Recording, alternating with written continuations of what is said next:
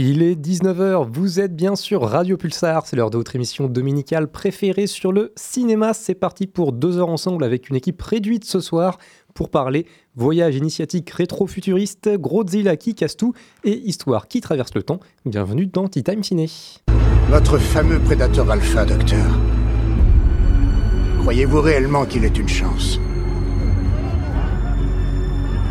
L'arrogance de l'espèce humaine, c'est de croire que la nature est sous son contrôle. Mais c'est exactement l'inverse. Laissons-les se battre. Laissons-les se battre.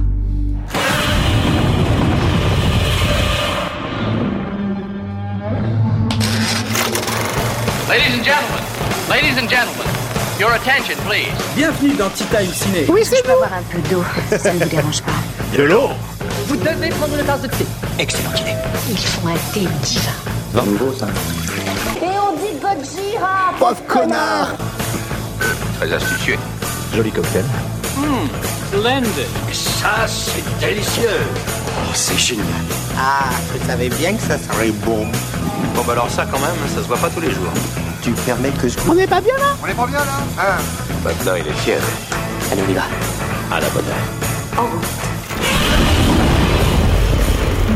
Calme-toi, calme-toi, on arrive, Godzilla, calme-toi. Bonsoir. Bonsoir.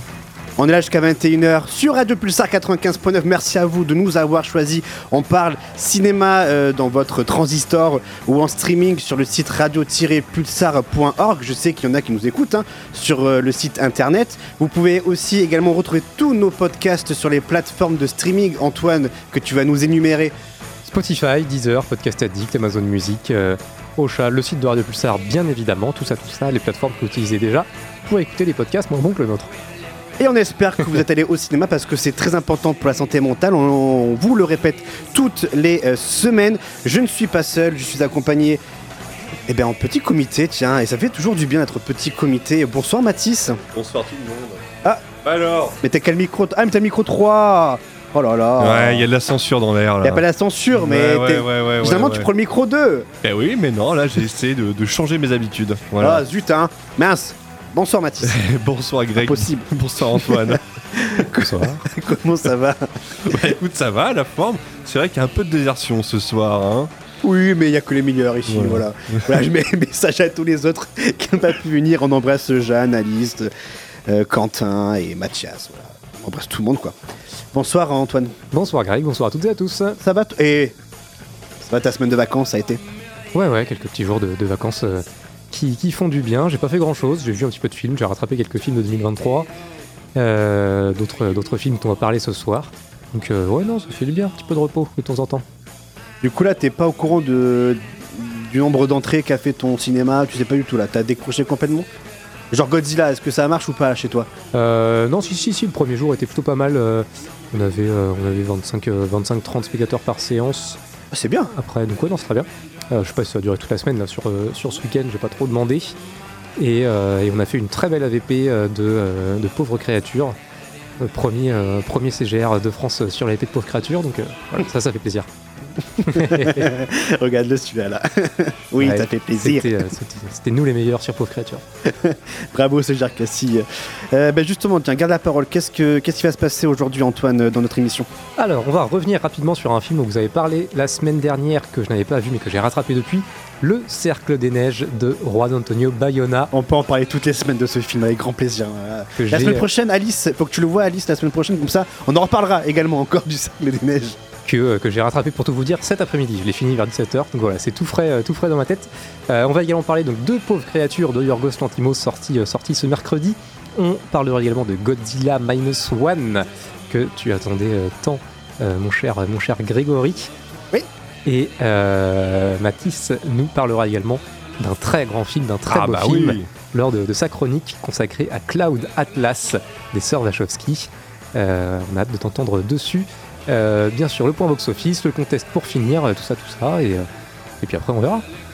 Et c'est déjà pas mal. Vous pouvez réagir sur nos réseaux sociaux, le Twitter, X, comme vous voulez.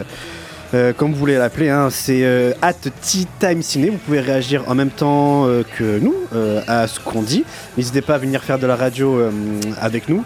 Et cette semaine, il y a quelque chose de, de très grand qui va arriver. ce sont les nominations euh, des, Ah oui. des Oscars. Ça sera mardi 23 janvier, date aussi extrêmement importante dans la vie euh, voilà, de, Ta vie personnelle dans ma vie personnelle. Tu passes un cap, c'est ça un nouveau cap. Ouais. Et c'est- on- on- ce cap-là, c'est tous les ans, sachez-le. Donc euh, voilà, je passe une année de plus. C'est horrible. Combien euh, cette année là? 28 Ça va. 31, mais... Mais T'inquiète, hein, je te rejoins au mois de mai. Attends, toi, c'est quand déjà? C'est le 18 17 18 17 17, 17, tu ouais. vois Eh oh, Vous êtes fort sur les dates, j'y retiens jamais. moi. Ça va le 8, 8 septembre, toi Non. C'est le 10. Ah merde, à chaque fois, je me confonds. 10 C'est le septembre. 10 Exactement. septembre. Non, le 8, c'est quand c'était ta première radio. Exactement. C'est ça, le 8 septembre. septembre 2013. C'est ça, c'était ta première radio. et Première le 10 émission de Time Ciné. Et t'as été mineur à l'époque. Et j'étais mineur à l'époque, effectivement. C'est très bizarre. J'avais cette, j'avais euh, encore 17 ans. Euh... Oui. Eh ben, je retrouve pas ma musique euh, post-pixel, ils m'ont, ils m'ont chamboulé toutes mes musiques. C'est pas grave, on va euh, retourner sur Le Cercle des Neiges, le film dont on a déjà évoqué euh, quelques, dont on a déjà parlé quelques mots la semaine dernière avec, euh, avec euh, Mathis. On va s'écouter la bonne annonce de Cercle des Neiges, le dernier film de Juan Antonio Bayona que vous pouvez retrouver sur Netflix. À tous les passagers, veuillez attacher vos ceintures.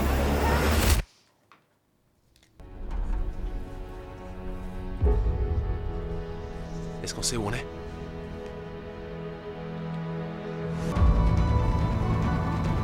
Ici, on voit plus l'avion.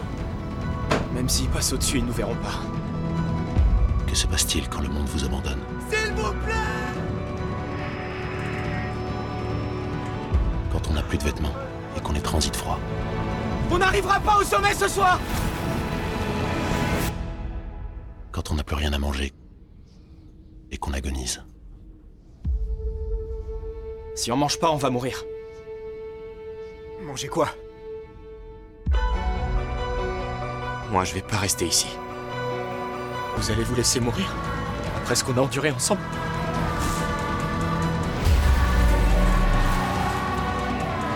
T'as les meilleures jambes de l'équipe. Il faut que tu marches pour les autres.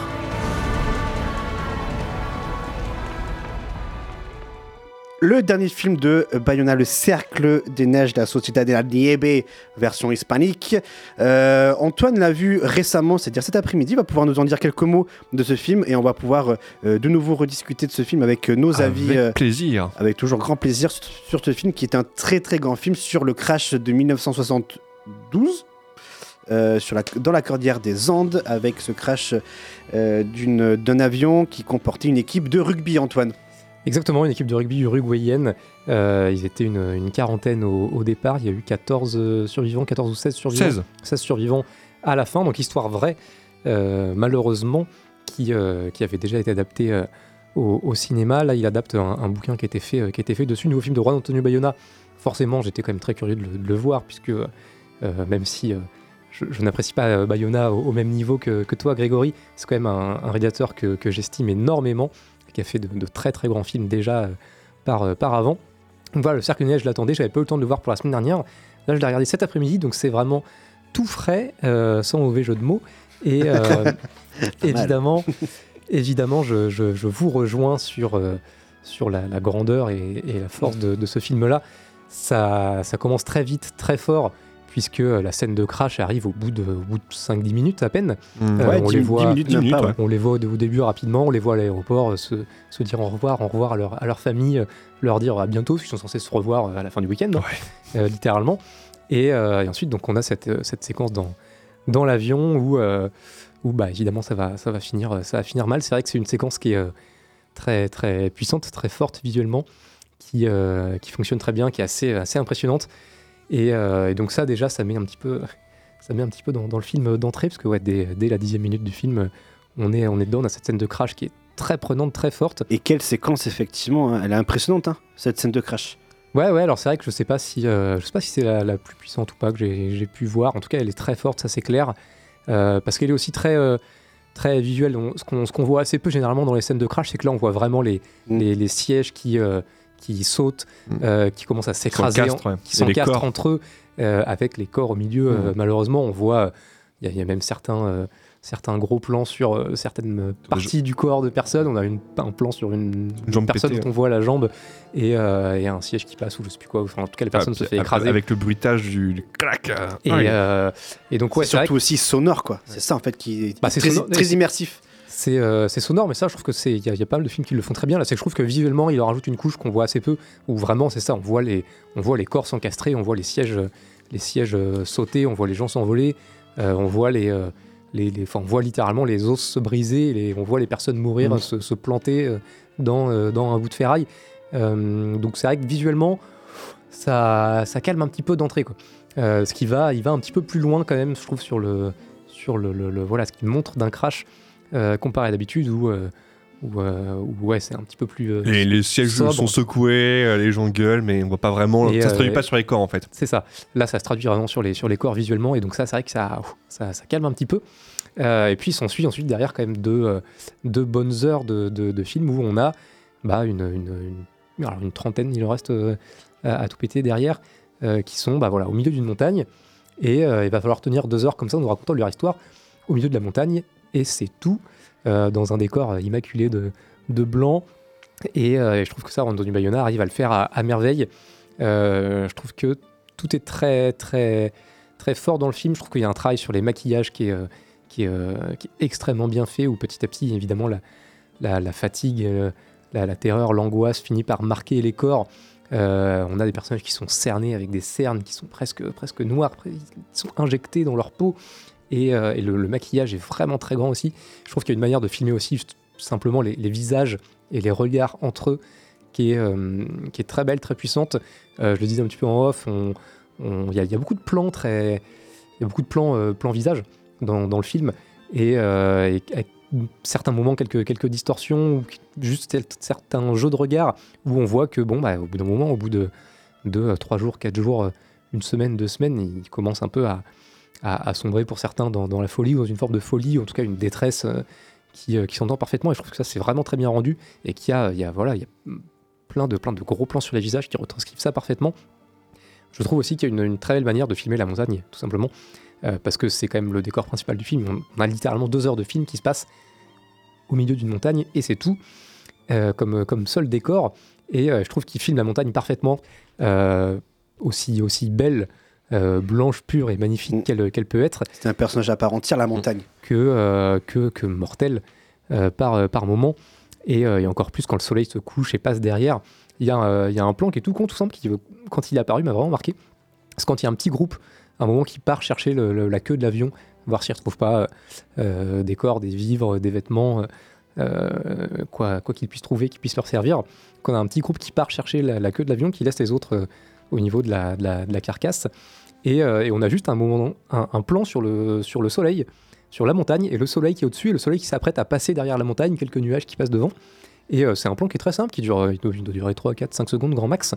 Mais je trouve qu'il, je sais pas, il, arrive à encapsuler et, à, porter et à amener tout ce, danger qu'il y a dans cette, cette montagne, et surtout dans la nuit, dans la montagne. Vraiment, le fait que le soleil commence à se coucher derrière la montagne, eh bien, on comprend instantanément que ben, c'est le, danger qui arrive et c'est, la partie mortelle de la montagne qui, euh, qui, euh, qui, qui va arriver. Là où, euh, là où avant, on avait une, une montagne blanche, pure, euh, éclaircie par le soleil, euh, magnifique.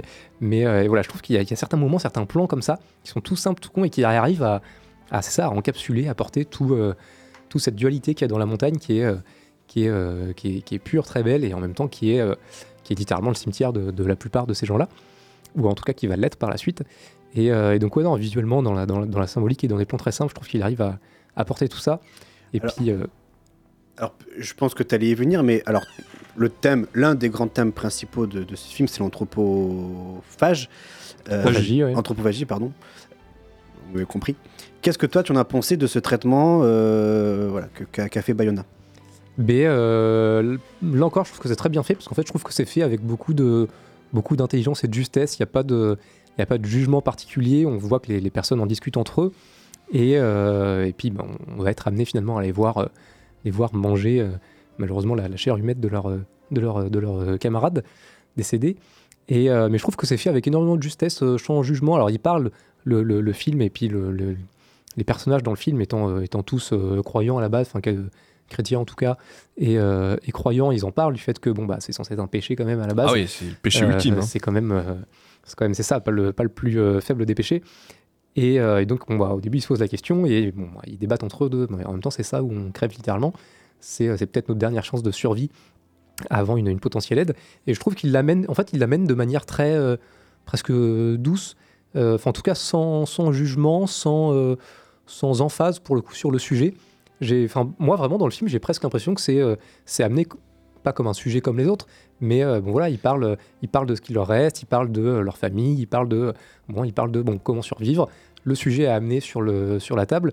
C'est très factuel. Euh, et en fait, ouais, c'est ça. C'est Pas- manière- c'est pas c'est- sensationnel et c'est ça. Voilà, c'est- c'est un fait. Et à la- à- à l'instar du film de 1994, 93, où c'était vraiment, je pense, un truc vraiment sensationnel, sensationnalisme, ce qu'ils ont fait dans, dans- dans ce film-là, de 93. Là, ici, c'est tout en pudeur, comme dit, comme dit Antoine, Ouais. et c'est très factuel. C'est malheureusement quand- ce qu'on doit faire pour survivre. Bon, ben, il n'y a que cette solution, et voilà, il n'y a pas de jugement. Et euh, non, c'est ça, ouais, c'est amené de manière très, très douce, entre guillemets, c'est ça, c'est factuel, c'est. euh, c'est c'est, voilà, sans emphase. euh, et, et donc je trouve que c'était une manière assez intelligente de, de l'amener. Effectivement, on les voit pas.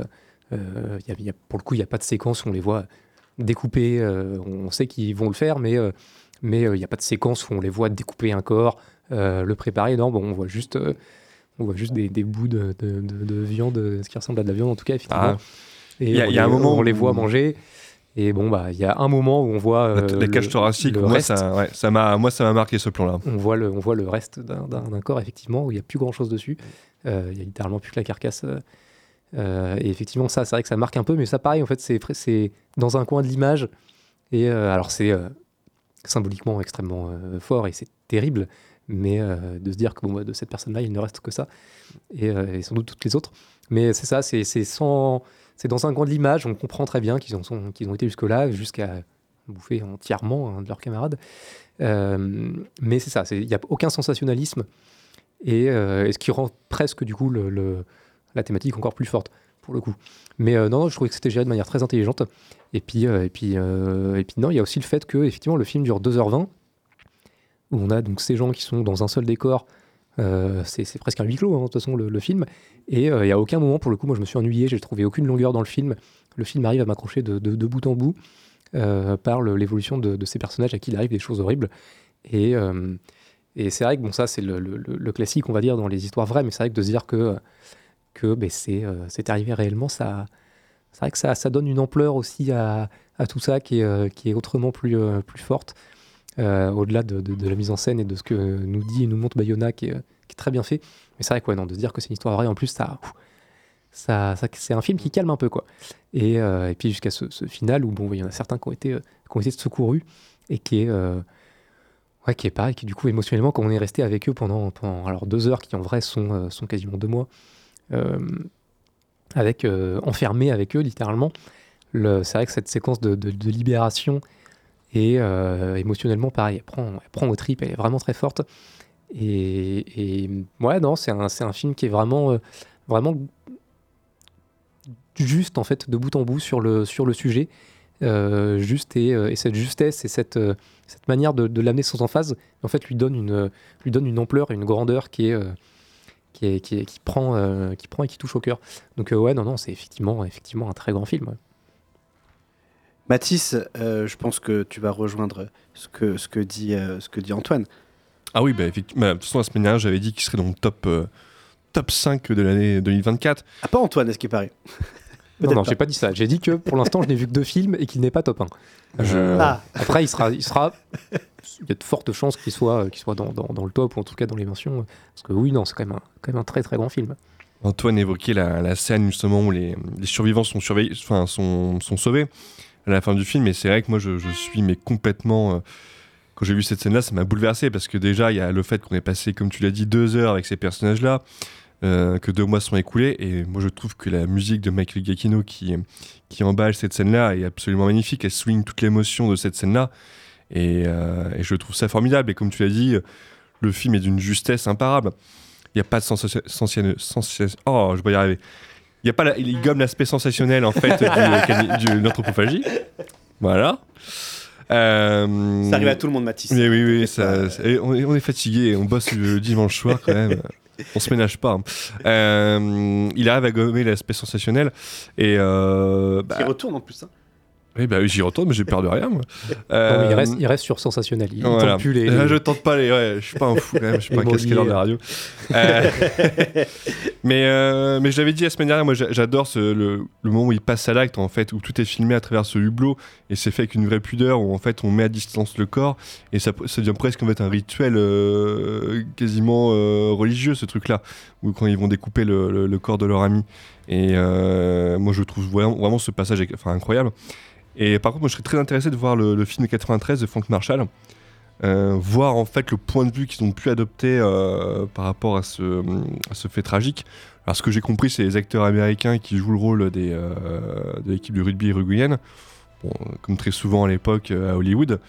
Mais je pense pas qu'ils puissent arriver au même niveau que, que Bayona. Quoi. Après, Frank Marshall, à la base, il était producteur chez Spielberg, très bon producteur au passage, mis à part sur les derniers euh, Jurassic World, où il a pas vraiment eu beaucoup de nez, mis à part d'engager Bayona sur le 2. Ça, c'est un producteur délégué, donc en fait, il était pas... euh, Oui. exécutif délégué ou un truc Oui, ça. oui. Après, après, tu vois, il, il a fait, euh, il a fait justement euh, l'adaptation 93. Et après, il a fait Congo. hein.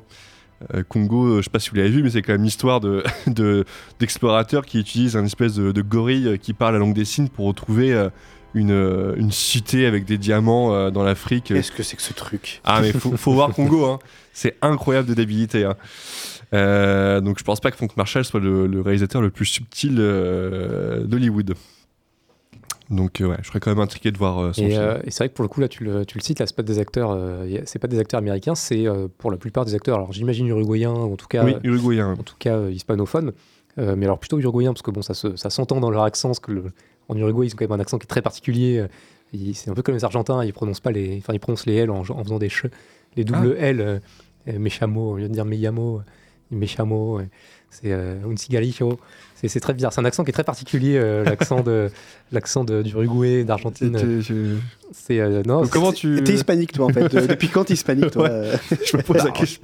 J'ai vécu en Espagne un petit peu quand même. Ah, euh, Oui, t'as vécu vécu 6 en mois, quoi. Ça Espagne. va. euh, je, je- Alors j'ai beaucoup perdu, mais je parlais euh, plutôt bien espagnol. euh, euh, fut un temps et puis j'ai On a rencontré, cerveza. euh, on a cerveza, on a pinta de cerveza. Por favor. La Et, cuenta. euh, et- et j'ai eu l'occasion quand j'étais en Espagne de rencontrer des gens qui venaient, euh, qui venaient d'Amérique euh, centrale ou du Sud, notamment une personne qui était vénézuélienne euh, et, et des Argentins. Et les Argentins ont un accent qui est argentin et uruguayen du coup, ont un, ont un accent qui est très particulier. Euh, où vraiment il y a des lettres qui prononcent pas. Enfin, les L, ils les prononcent comme des CH quoi. Enfin, les double L, ils prononcent comme des CH en faisant, en faisant che.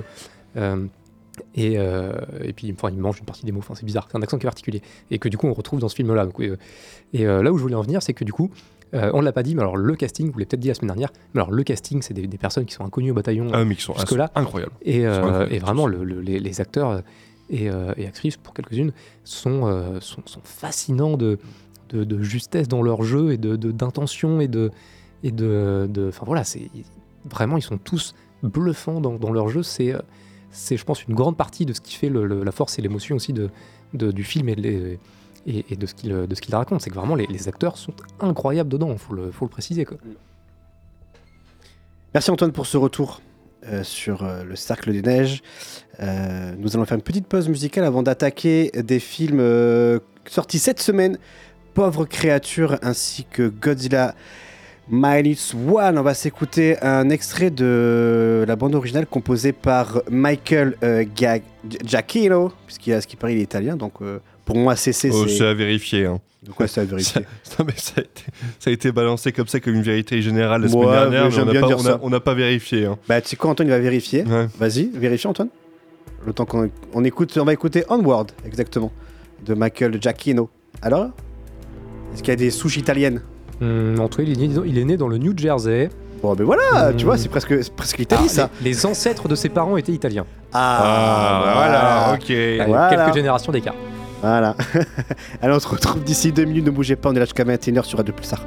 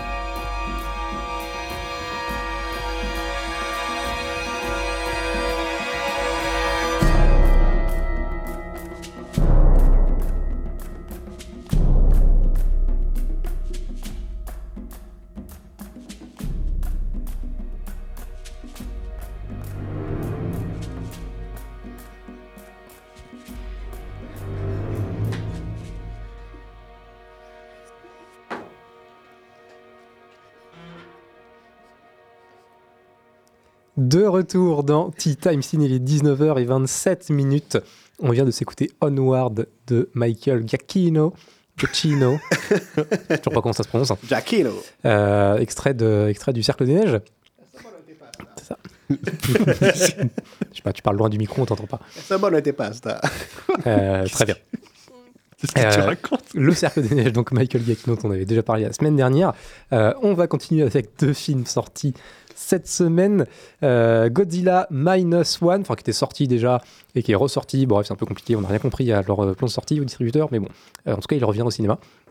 Et euh, Pauvre créature, pour commencer, on va commencer par, euh, par le film de Yorgos Lanthimos. c'est ça? Tu me regardes avec une tête bizarre. Oui, c'est ça. Moi, c'est Bella Baxter. Je suis faillible et j'ai besoin d'expérience. Bella sort et vit des aventures. Donc Bella a beaucoup à découvrir. Tu es la plus belle femme que j'ai jamais vue. Je trouve qu'être en vie est une chose fascinante. Pourquoi le garder dans ma bouche si c'est dégoûtant? Je vais aller taper ce bébé. Il est primordial d'expérimenter tout ce qui existe. Pas seulement le bon, mais aussi la déchéance, Si on chantait l'horreur, tristesse. Bella Alors seulement on peut appréhender le monde. Et une fois qu'on le connaît bien, ce bon vieux monde est à nous, trésor. J'en veux plus Non. Un de plus, ce serait en abuser.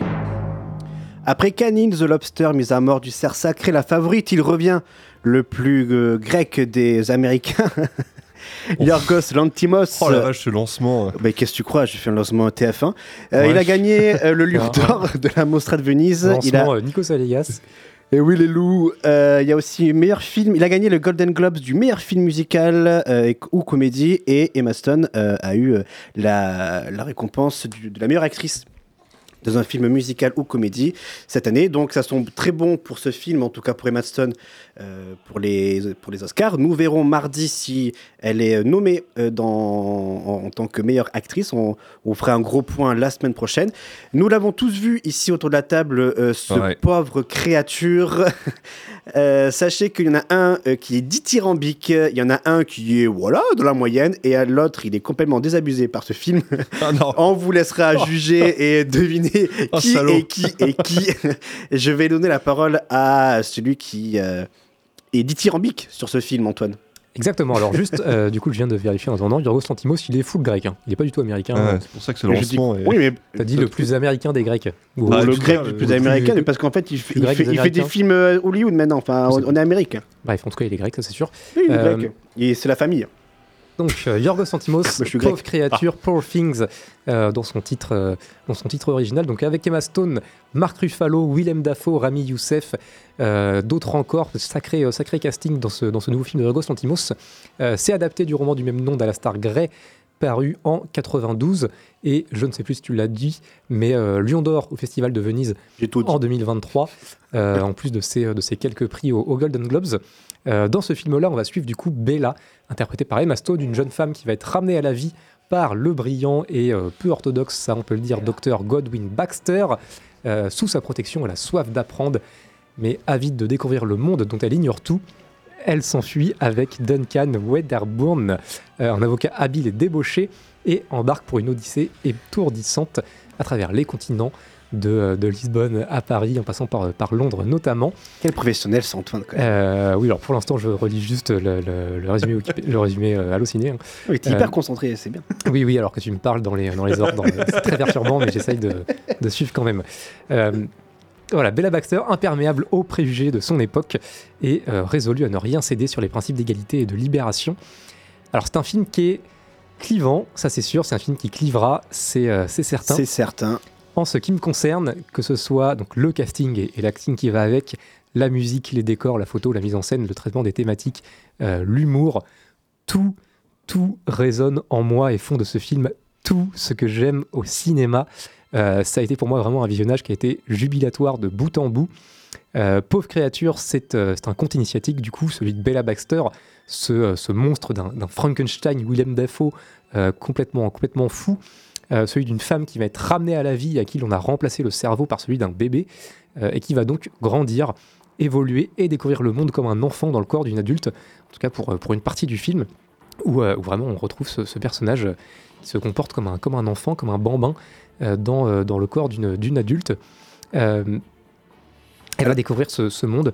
C'est un monde qui n'est que, que comédie noire surréaliste avec une esthétique rétro-futuriste qui est complètement barrée euh, et extrêmement colorée. Tout ça accompagné euh, dans son aventure par un, par un Marc Ruffalo qui joue cet avocat charmeur, mais qui est, qui est fondamentalement médiocre humainement, qui est, euh, qui est un personnage qui est, Oh, C'est une merde. qui est, qui est- oui voilà, c'est une, c'est une merde. Bah oui, c'est une merde. Alors, c'est Sois une- poli, s'il te plaît, là. Il y a peut-être des enfants qui nous écoutent. Ah, euh. C'est une mauvaise personne. non, mais Voilà. il, est, il est médiocre humainement, dirons-nous, Voilà, Oui, très pour, bien. être, euh, pour être gentil. Euh, Il est exécrable. en, en- en beaucoup de points.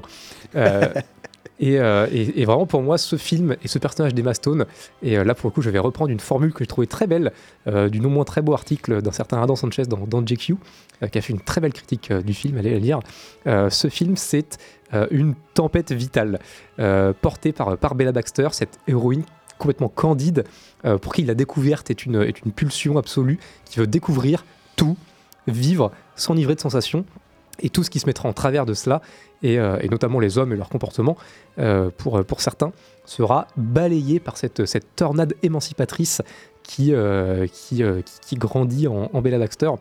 C'est euh, vraiment un film que j'ai trouvé jouissif, c'est un film de jouissance aussi, on pourrait y revenir, Oh, euh, oui. puisque la découverte du corps et de la sexualité est une grande thématique du film, euh, mais qui est parfaitement traitée à, à mon sens, euh, car présentée comme, comme un, un pur épanouissement, euh, là encore sans utilité en soi autre que le, que le plaisir, et, euh, et sans limite, euh, sans carcan, et sûrement pas celui de se limiter à un seul homme. Donc, euh, donc oui, il y a beaucoup de scènes de sexe dans, dans ce film-là, mais euh, pour le coup, bon, en tout cas, moi, ça m'a pas dérangé, ça va, euh, ça va avec la découverte euh, du corps et de la vie de, de Bella.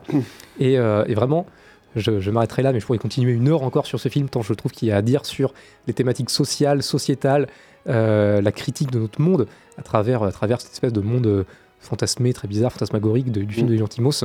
Euh, le film est très politique euh, sur ses références euh, candides que j'ai plus ou moins citées. Alice au Pays des Merveilles, bien sûr, tant d'autres. Sur, je trouve, le grandiose des décors. Euh, là encore, enfin, les, les décors sont, sont incroyables dans, dans ce film-là, que ce soit de Lisbonne, Paris, euh, Lisbonne particulièrement. L'esthétique, c'est, je trouve ça, je trouve ça incroyable. Et aussi encore sur l'humour du film, car, car vraiment, Il y a un c'est un humour, film qui est un déjà noir, quoi. C'est un humour qui est très noir. Euh, c'est un film qui est tout sauf angoissant. Euh, certains ont pu le penser avec les, bandes annonces et les premières images. C'est pas du tout un film qui est à aucun moment glauque ou angoissant ou quoi que ce soit. Euh, et vraiment, au contraire, c'est un film qui est très, très drôle. En tout cas, je trouve qu'il est vraiment hilarant par moments. Et, et bref, pour moi, Poor Things, Pauvre Créature, c'est vraiment grandiose. S'il était sorti quelques jours plus tôt, il aurait été incontestablement top 1 de euh, 2023 pour moi. Je ne sais pas s'il le sera en 2024, mais il va falloir se, va falloir se lever tôt pour le, pour le déloger, je pense. Il y a Dune 2 qui débarque. Tu me fais chier avec Dune 2 depuis des, des semaines. Bien sûr qu'il va être au top 1 euh, Dune 2 là. On verra, on verra. Euh, donc là, on a euh, le côté dithyrambique de Pauvre Créature. Maintenant, on va avoir le côté. euh, comment je t'ai comment je t'ai annoncé déjà, Mathis? Désabusé, je Désabusé, voilà. Alors, est-ce Ah. que, alors pourquoi, pourquoi est-ce que tu as euh, un peu ce ton désabusé euh, sur ce film? Raconte-nous ton expérience. Bah, déjà, euh, faut savoir que je l'ai vu euh, aujourd'hui à 11h. Super. mais non, mais en fait, j'ai pas, j'ai pas eu beaucoup de recul par rapport au film. Du coup, j'ai pris le film dans la gueule et j'ai pas eu le temps, en fait, de, de- j'ai pas pris le temps de l'analyser, d'essayer de, prendre un peu de recul par rapport au film. Euh, mais euh, moi, je tiens quand même à souligner quand même la, prestation d'Emma Stone, qui est particulièrement impressionnante euh, parce qu'elle arrive à jouer, euh, elle arrive à jouer euh, cette espèce de, de, de- de bébé qui s'éveille au monde. De, de, de femme enfant qui s'éveille au monde et elle arrive à le faire avec, euh, avec brio, alors que ça aurait pu être vraiment ridicule. hein. Mais elle, euh, euh, elle tient son personnage à la merveille, tout comme Willem Defoe qui, qui est sacrément impressionnant, parce que malgré ses, ses prothèses qu'il porte sur le visage, il arrive quand même à, à s'en tirer de la plus belle des manières. Euh, moi, globalement, la trame, euh, la trame narrative, euh, reste assez solide. Justement, ce voyage initiatique, voilà, qui rappelle un peu Candide de Voltaire. Pour moi, ça, marche tout à fait. Là où j'ai un petit bémol, c'est un peu aussi, enfin, c'est plutôt sur un passage bien précis qui se déroule à Paris, où en fait Bella se retrouve dans un, dans un bordel. Et le fait que justement il y ait beaucoup de, scènes de sexe, c'est une chose en soi. Mais moi le truc c'est que, à mon sens, en fait, sa sexualité, elle l'a déjà apprivoisée auparavant, un peu. Donc après, elle expérimente avec d'autres hommes, ok.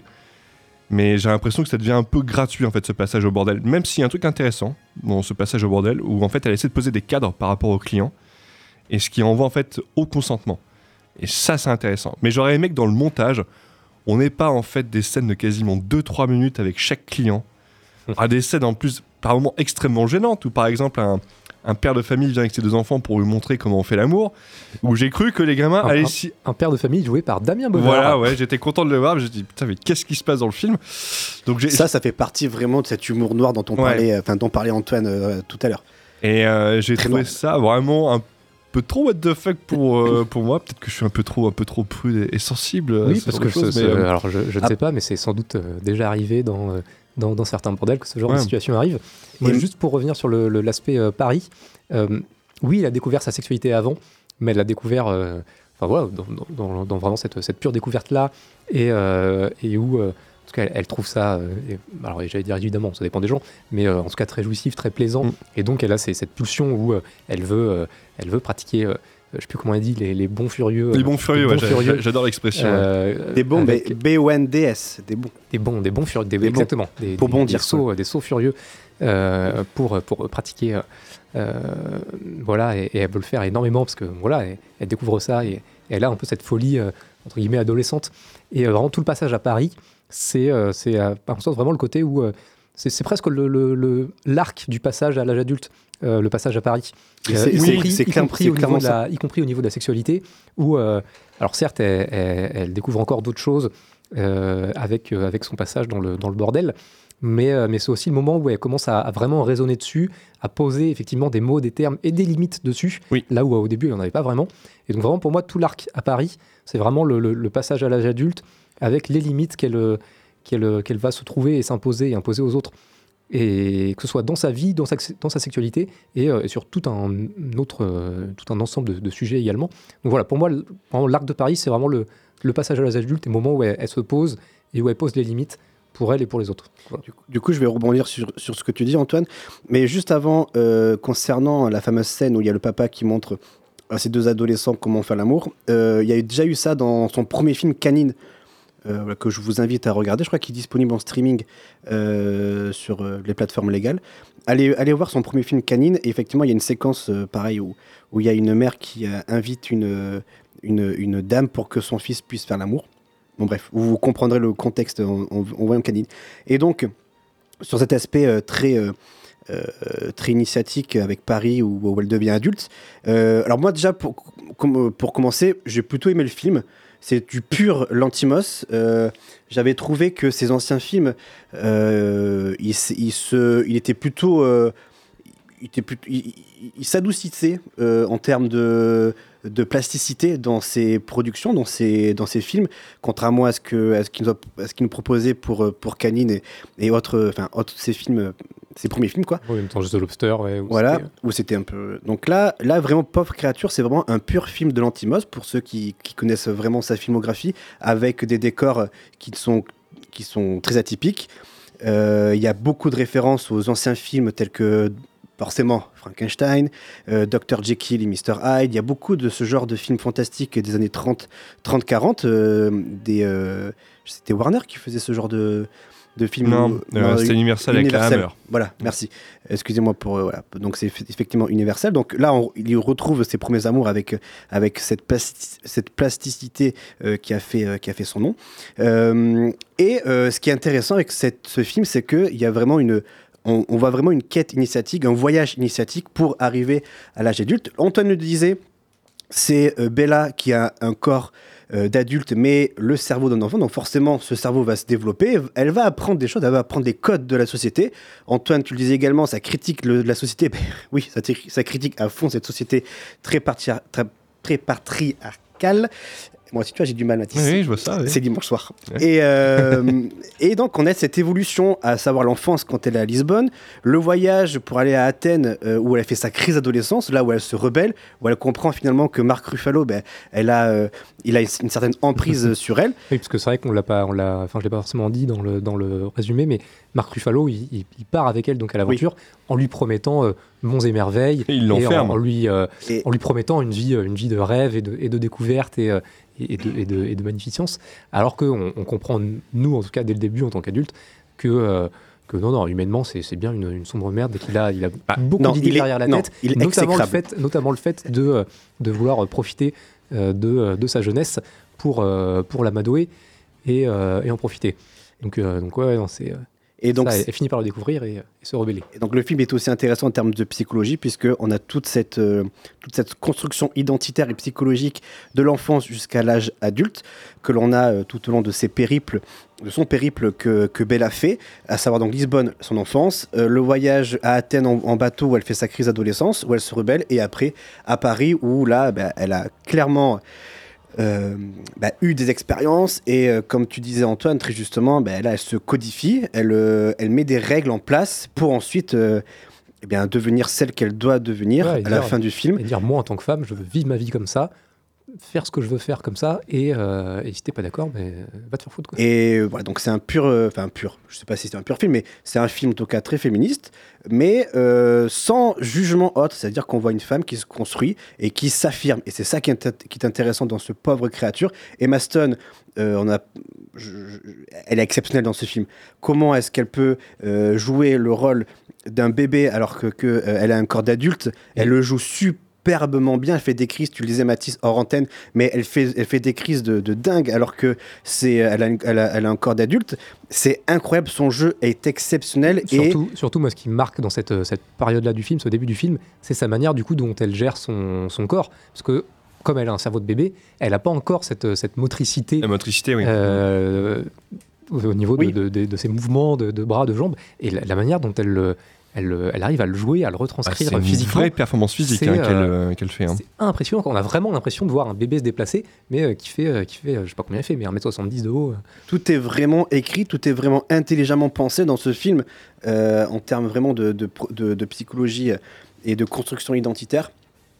C'est cool, c'est très bien, c'est bien fait. C'est pour ça que j'ai apprécié le film. Après, j'ai quand même quelques réticences. Je pense que Mathis, tu vas me rejoindre sur cet aspect un peu longué du film. Je trouve qu'il y a quand même quelques séquences dans, euh, effectivement, dans le bordel où c'est un peu long, c'est un, peu redondant. Ça aurait pu être un montage un peu comme un jump cut où on enchaîne les scénettes. Ça aurait pu être beaucoup plus rapide en fait. On comprend le, on comprend le, le, le pourquoi de cette séquence-là. Ouais, à- à ouais, mais savoir en fait, que ce qui me dérange dans cette séquence, mais ouais, ce qui me dérange dans cette séquence, c'est plus l'exécution. Je, je vois où on veut en venir par rapport au bordel, mais je pense que ça aurait pu être, euh, comment dire, il aurait pu traduire ça par un montage beaucoup plus rapide, éviter de faire des scènes un peu sensationnelles ou. Oui. Ah, c'est bon quoi. non mais c'est que ça en devient long en fait et un peu exaspérant. Moi par contre j'ai des réticences sur l'aspect un peu euh, visuel.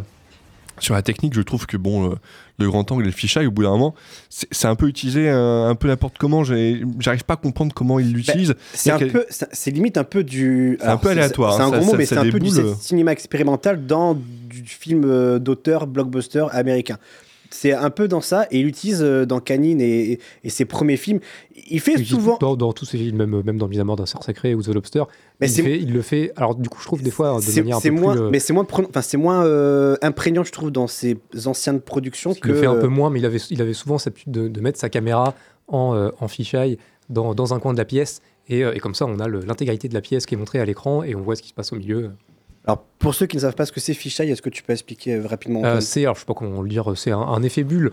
En gros, on a, on a une distorsion de l'image, un peu comme si vous regardez dans une, euh, comment dire, dans une, Dans un- à travers un verre ou, euh, ou, euh, ou dans une jumelle, ouais, où on a le, on a le, le bord du cadre. On voit un peu plus sur les côtés, mais c'est, déformé euh, de manière arrondie, euh, comme si on regardait à travers une, ouais, une bulle. ou- À travers une porte, vous savez, la Ouais. porte. euh, À travers le judas d'une le porte. ouais. Judas, c'est ça. Voilà, Voilà. Quand, quand on regarde à Je travers cherchais le, le mot, le quand Judas. on regarde à travers le, le Judas d'une, porte, c'est, euh, c'est cet effet-là. Ouais.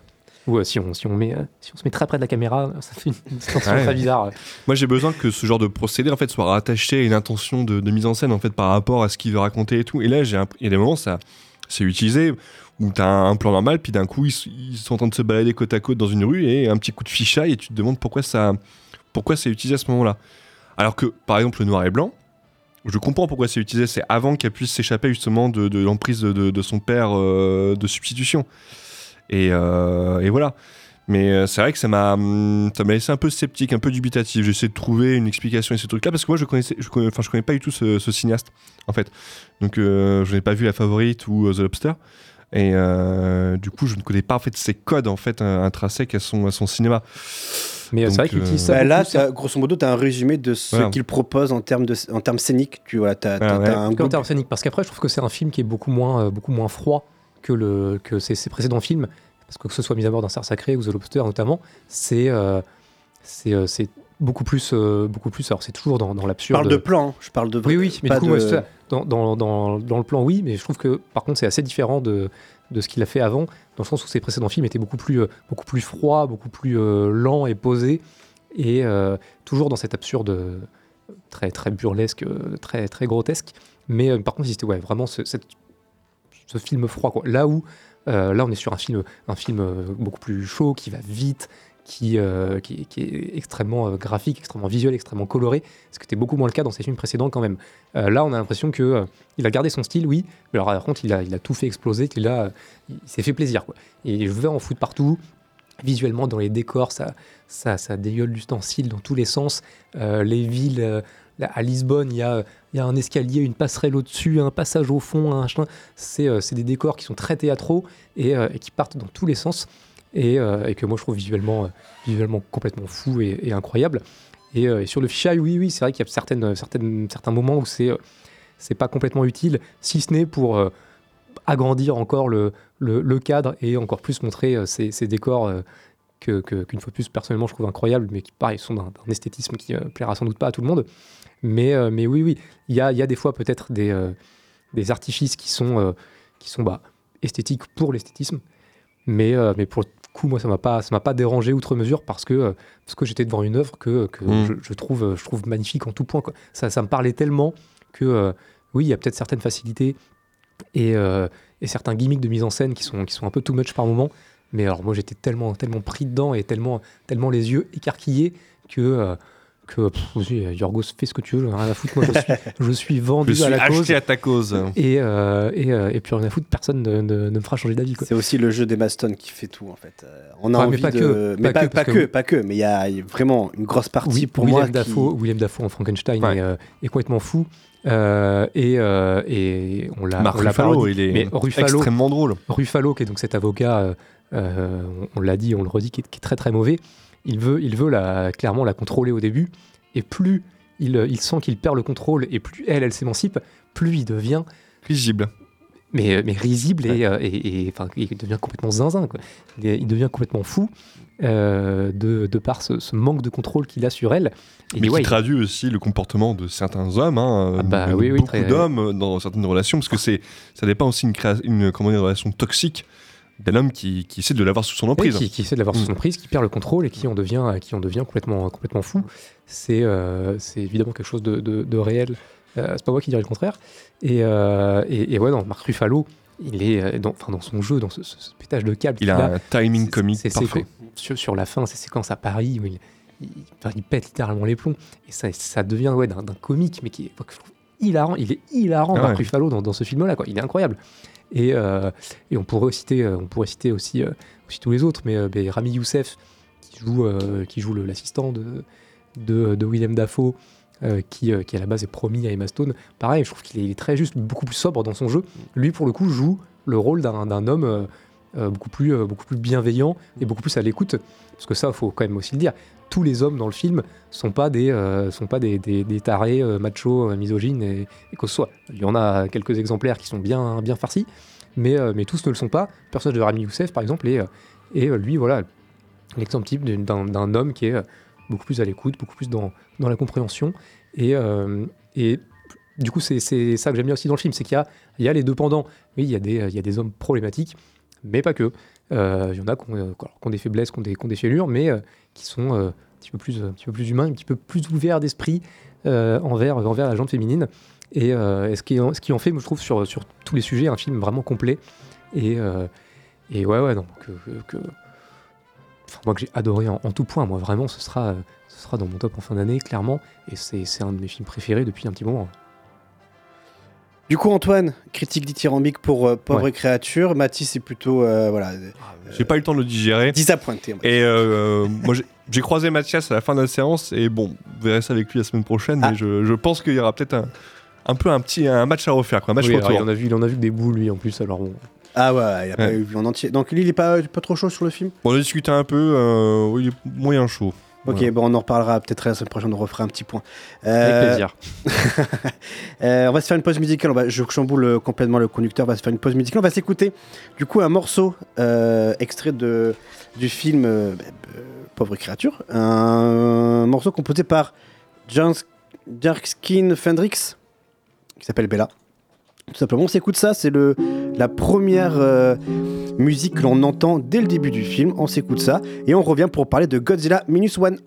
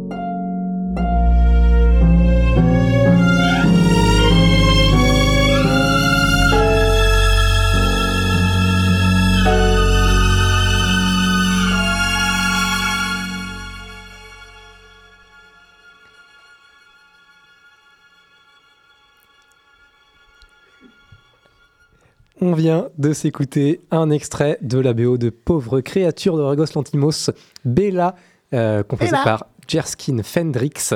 Euh, pauvre créature dont on vient de parler il y a, il y a quelques instants. On n'est pas d'accord sur, euh, sur ce film-là, mais, euh, mais on vous enjoint tout de même à, à aller le voir pour vous faire votre propre avis, évidemment.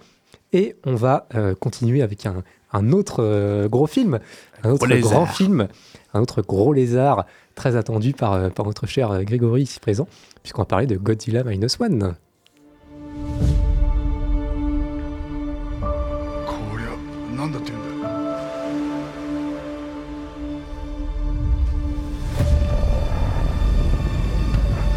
C'est principalement que des cris et voilà.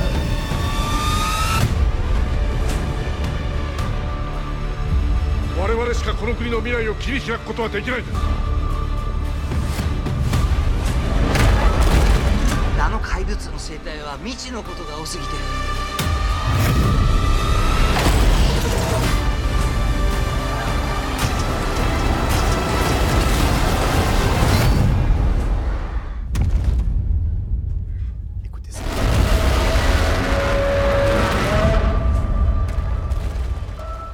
Tamashi Yamazaki euh, réalise ce Godzilla Minus, Minus One, euh, sorti, euh, alors, sorti au Japon début décembre. Chez nous, il, est, il a une première sortie le 7 et 8 décembre dernier. C'est pour ça que euh, il est dans mon, enfin, c'est mon top 1 de l'année 2023. Je ne savais pas qu'il allait ressortir cette année. Bon, sachez très bien que voilà, mon top 1 2024, ça serait Godzilla Minus. Euh, puisque là, il ressort. C'est valide, euh, c'est valide. il ressort euh, pour les deux semaines euh, jusqu'au mercredi 31. Donc allez le voir parce que c'est du très très bon euh, Godzilla. C'est un très bon bijou euh, de science-fiction, de film d'action. Bref, c'est un très bon Godzilla en règle générale. Mathis, tu l'as vu euh, en quoi jeudi, vendredi, je ne sais plus. Jeudi. Jeudi, est-ce que tu as encore Godzilla en tête? Et oui, oui, moi j'ai trouvé ça absolument terrifiant, tonitruant, euh, galvanisant. Moi, c'est, euh, ça faisait longtemps que j'avais pas vu un bon film Godzilla parce que bon, les, les versions américaines, euh, mis à part le Gareth Edwards, qui est regardable comparé. euh, Terrifiant, tonitruant, captivant et stressant. Voilà les quatre mots que tu m'as Ah, envoyés. Les envoyé quatre adjectifs séance, que ouais, tu m'as envoyé ça. Euh, bah oui, parce que, bah ouais, parce que vraiment, c'est le film qui revient aux, aux origines, aux sources de, de Godzilla. Donc, euh, qui est quand même un- une créature créée suite, euh, suite à la Seconde Guerre mondiale et au traumatisme euh, des bombardements américains sur Nagasaki et Hiroshima. Hiroshima. Donc le traumatisme en fait du, des bombes nucléaires. Et le film renoue avec ça où en fait on va suivre un personnage euh, à la fin de la Seconde Guerre mondiale, un kamikaze qui n'a pas du coup euh, mené au, bout, de son terme sa mission. Du coup, il ne s'est pas suicidé avec son avion, qui euh, revient au pays, qui a rencontré Godzilla sur une petite île. On va revenir sur cette scène où justement il rencontre Godzilla pour la première fois parce que pour moi c'est une des scènes comment dire, euh, les plus traumatisantes du film. Euh, donc ce personnage euh, revient au pays, Euh, tout le monde lui crache à la gueule parce que étant donné qu'il était censé être kamikaze et qu'il revient vivant, ça pose un peu problème, voilà, au niveau, euh, au niveau de sa mission euh, de base. Et en fait, on va le voir se reconstruire et euh, comment dire, euh, se reconstruire au travers d'une famille entre guillemets euh, reconstituée, adoptive, et euh, en parallèle d'un Japon qui essaie de se reconstruire. Et dans tout ça, Godzilla va arriver et va symboliser, va être une sorte d'allégorie justement euh, euh, de la destruction euh, liée, au bombardement sur Hiroshima et Nagasaki. Moi, j'ai trouvé le film absolument formidable. J'aurais peut-être quelques réserves, mais qui sont liées en fait à des clichés, euh, à des archétypes. comment ça, des réserves Non, non, non, mais Non, je vais expliquer ça par la suite. Mais c'est lié, je pense, aussi à des, à des clichés, des archétypes euh, auxquels, enfin, que j'ai intériorisé à cause justement des grosses productions américaines. Mais euh, déjà de base, je trouve que la, la première introduction de Godzilla est absolument terrifiante. Parce qu'on avait l'habitude dans les, dans, les, dans les dernières productions américaines de nous le dévoiler dans toute sa splendeur, dans toute sa grandeur. Euh, là, on nous le présente comme une créature euh, destructrice. Et euh, la première scène où il apparaît, euh, le film arrive à faire ce que aucun Jurassic World n'a réussi à faire sur trois films, c'est-à-dire euh, présenter une, bestiole sauvage qui décime tout un groupe de soldats d'une manière absolument bah, terrifiante. Je redis le terme, mais c'est vraiment, moi, ça m'a rappelé mes, peurs quasiment enfantines. Ce plan où il apparaît avec la, lumière qui se braque sur lui, ça m'a, pour moi, c'est le meilleur jumpscare que j'ai eu depuis des années. hein.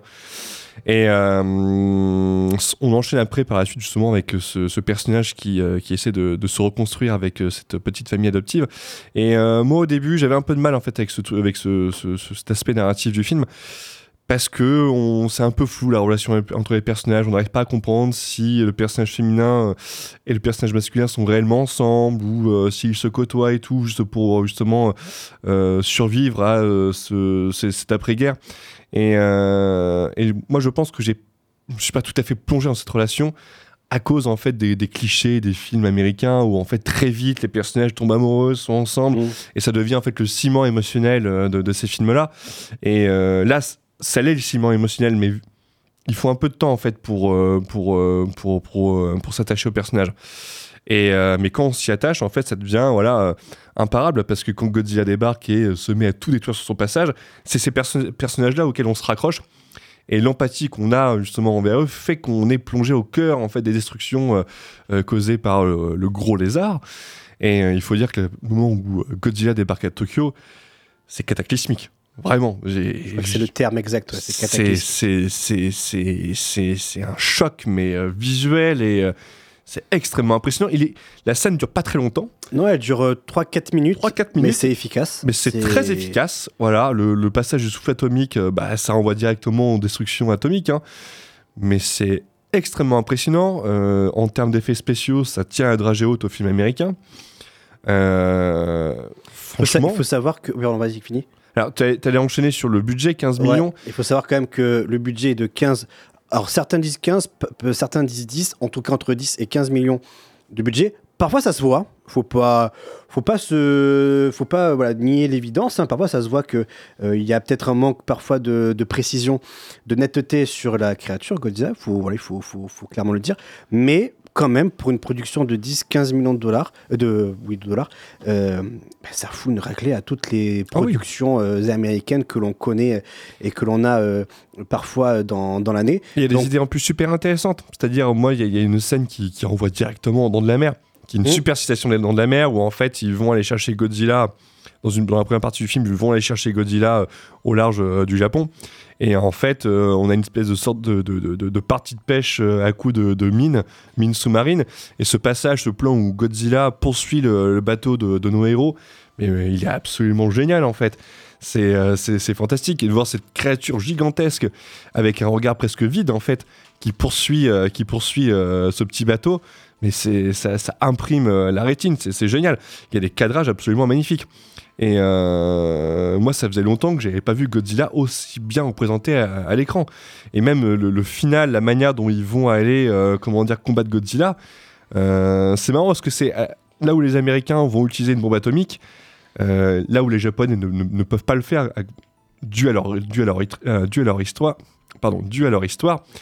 Il y a une vraie- vraiment une vraie inventivité à la fin du film pour aller en fait euh, aller défoncer Godzilla. Et, euh, et ouais, c'est Godzilla. On revient aux origines de Godzilla, qui est vraiment une, une créature qui symbolise la destruction. Alors effectivement, je suis entièrement d'accord avec toi. On revient aux origines pures et dures de ce qu'est euh, de ce qu'est Godzilla. On a pu le voir avec Shin Godzilla sorti en 2016 que euh, oui Mathis? Qui va repasser euh, au Dietrich d'ailleurs. qui repasse au Dietrich? Normalement dans les semaines à venir.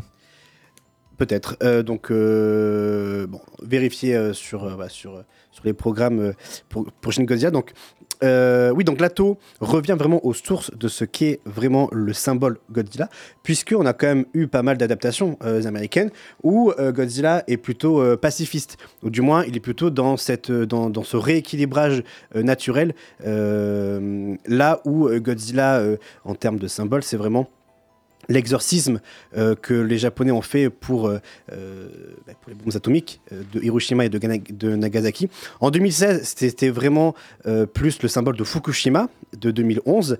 Donc là, on voyait vraiment la, créature naître au tout début en, termes de larves et on le voyait grandir pour arriver à bah, la magnificence qui est Godzilla. Donc, Pleine maturité. Pardon À pleine maturité. à pleine maturité. Donc euh, moi j'avais fait l'hypothèse, l'allégorie que c'était finalement euh, ce, euh, ce, ce- comment dire cette catastrophe que l'on voyait venir depuis le début et qui grandit, qui grandit pour arriver à, sa- à- à l'apothéose, d'où la larve au début pour arriver à la maturité de Godzilla. Et bien là, je- Godzilla Minus One revient clairement et totalement aux origines, à savoir que ça se passe deux ans après la guerre, la Seconde Guerre mondiale, le kamikaze qui n'a qui a, euh, qui n'a pas euh, mené à bien sa mission, tu le disais. Et d'ailleurs, ça, c'est un, Et- un très beau symbole narratif. Enfin, c'est- je trouve que c'est euh, une des meilleures pistes narratives qu'exploite le, le film. C'est-à-dire que ce kamikaze qui revient, tout le monde lui crache à la gueule parce qu'il n'est pas mort. Et en fait, tout le but du film, c'est qu'il va devoir en fait, apprendre à vivre et à accepter de vivre et de mettre de côté justement cette culpabilité de ne pas avoir mené à bien sa mission et qu'il doit trouver un nouveau sens à sa vie. Ça, je, je ferme la parenthèse, mais je trouve ça extrêmement puissant. Et donc forcément, on se retrouve avec eh bien, un Godzilla qui est pur, euh, euh, une pure création des bombes atomiques, d'où le, d'où cet aspect très effroyable. Effectivement, tu le disais, Mathis, cette scène d'introduction où on voit Godzilla. euh, tout est filmé en, en point de vue humaine, euh, humain, pardon. Euh, donc c'est vraiment Dans la première séquence, ouais. pour la première séquence, ouais, pardon, je parle de la première séquence. Donc c'est ce qui donne ce côté très effrayant et effectivement pour la première fois de toute mon existence, j'ai eu peur vraiment, mais véritablement devant ce Godzilla. Il est brutal, il est froid, il est, il est, il est violent, il mange des gens. Euh, première fois. Ah, il les mange pas, il les balance. Alors, il les croque, il les il lance. les croque, ouais, mange, oui, ok, il les croque, il les balance, donc c'est la première fois que ça arrive, il faut savoir. Euh, donc ouais, c'est extrêmement violent, euh, ça fait écho à la violence qu'ont qu'ont été les bombes, les bombes atomiques. Donc, donc on revient vraiment aux sources de, de ce qu'est Godzilla, et puis voilà, cette séquence extrêmement cataclysmique, tu le disais, je, je réemploie cet adjectif, Matisse, quand il arrive sur Tokyo, cette séquence est incroyable. Euh, elle est effrayante. En plus, c'est filmé de jour, ce qui est d'autant plus agréable que, là, vraiment, on voit, euh, on voit parfaitement les destructions. On voit tout. Et le son souffle atomique qui, euh, qui ne, où on ne peut que comparer la force euh, euh, de, de, de- de cette bombe qui a, euh, de ces bombes qui, qui, qui- qui ont éradiqué les, ces deux villes japonaises. Et on voit carrément le, le champignon. Ouais. Euh, carrément, c'est vraiment en fait la- l'allégorie pure et dure de des bombes atomiques. Et ça donne ce côté extrêmement effroyable. Et on se rend compte de ce qu'ont pu vivre ces malheureux Japonais en 45 euh, lorsque ces bombes ont explosé. Euh, on, ne peut que, ne peut qu'imaginer euh, ce qui- ce qu'ils ont dû endurer et ce qu'ils ont pu endurer. Et c'est ce qui, c'est ce qui est extrêmement bien retranscrit dans ce film. C'est ce côté très effroyable. On le redit encore, hein, mais c'est voilà, il n'y a pas de mots pour décrire ce qu'ont ce qu'ont pu vivre ces Japonais. Et puis voilà, on a ensuite ces, euh, hommages euh, au, blockbuster, américain, parce qu'il faut pas, moi je le, dis, hein, mais il y a clairement euh, cette volonté de surfer un petit peu sur ces blockbusters américains, euh, un petit peu, et notamment avec en, ben, en, no- en notifiant les dents de la mer, avec cette scène dans l'océan où, ils essaient de, de, ben, de tuer Godzilla dans l'océan. Ouais, donc c'est très très efficace. C'est la première fois que je pense vous verrez Godzilla aussi méchant. Euh, dans Shin Godzilla, il y a vraiment, y a une séquence euh, marquante où euh, où euh, voilà, il détruit également avec son souffle atomique. Mais ce qui rend puissant dans ce Minus One, c'est ce souffle atomique, cette, ce champignon que l'on voit émerger.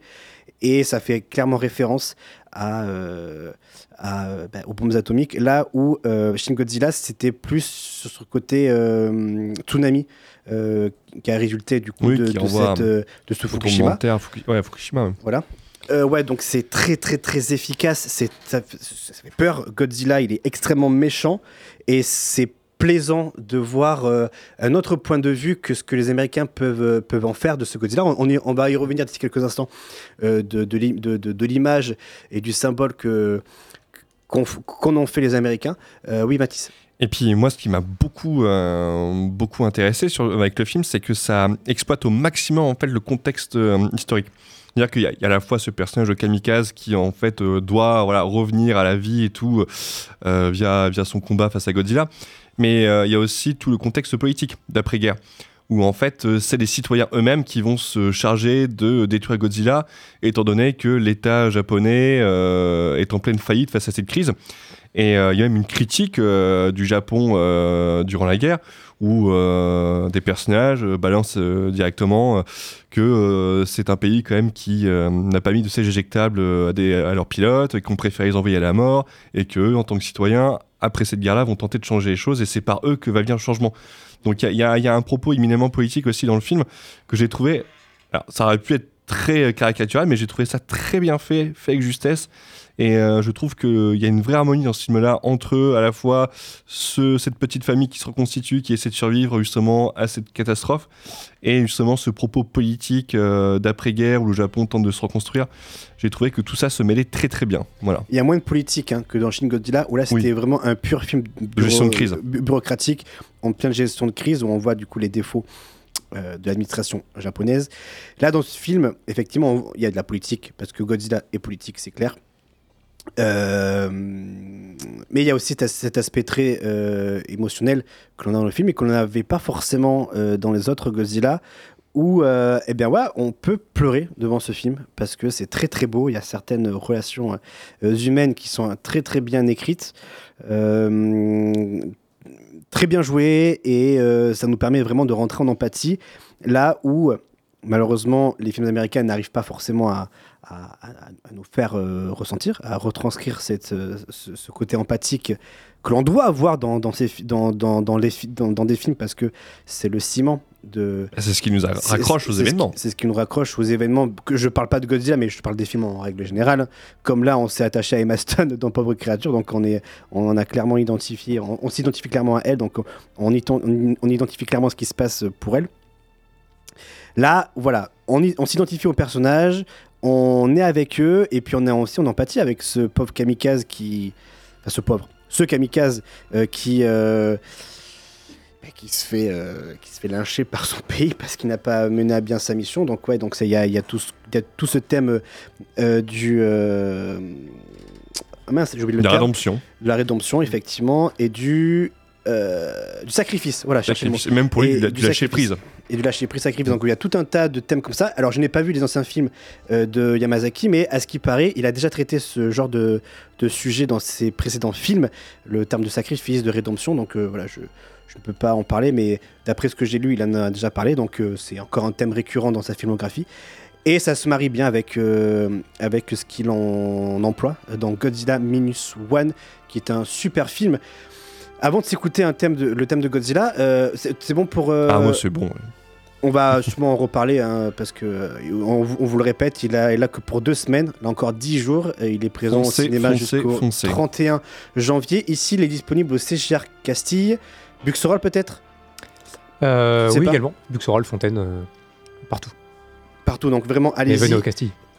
Et venez au Castille, puisque comme ça vous verrez, euh, et vous aurez une dédicace. Vous euh, verrez Antoine. vous verrez le beau gosse qui est, qui- qui est Antoine.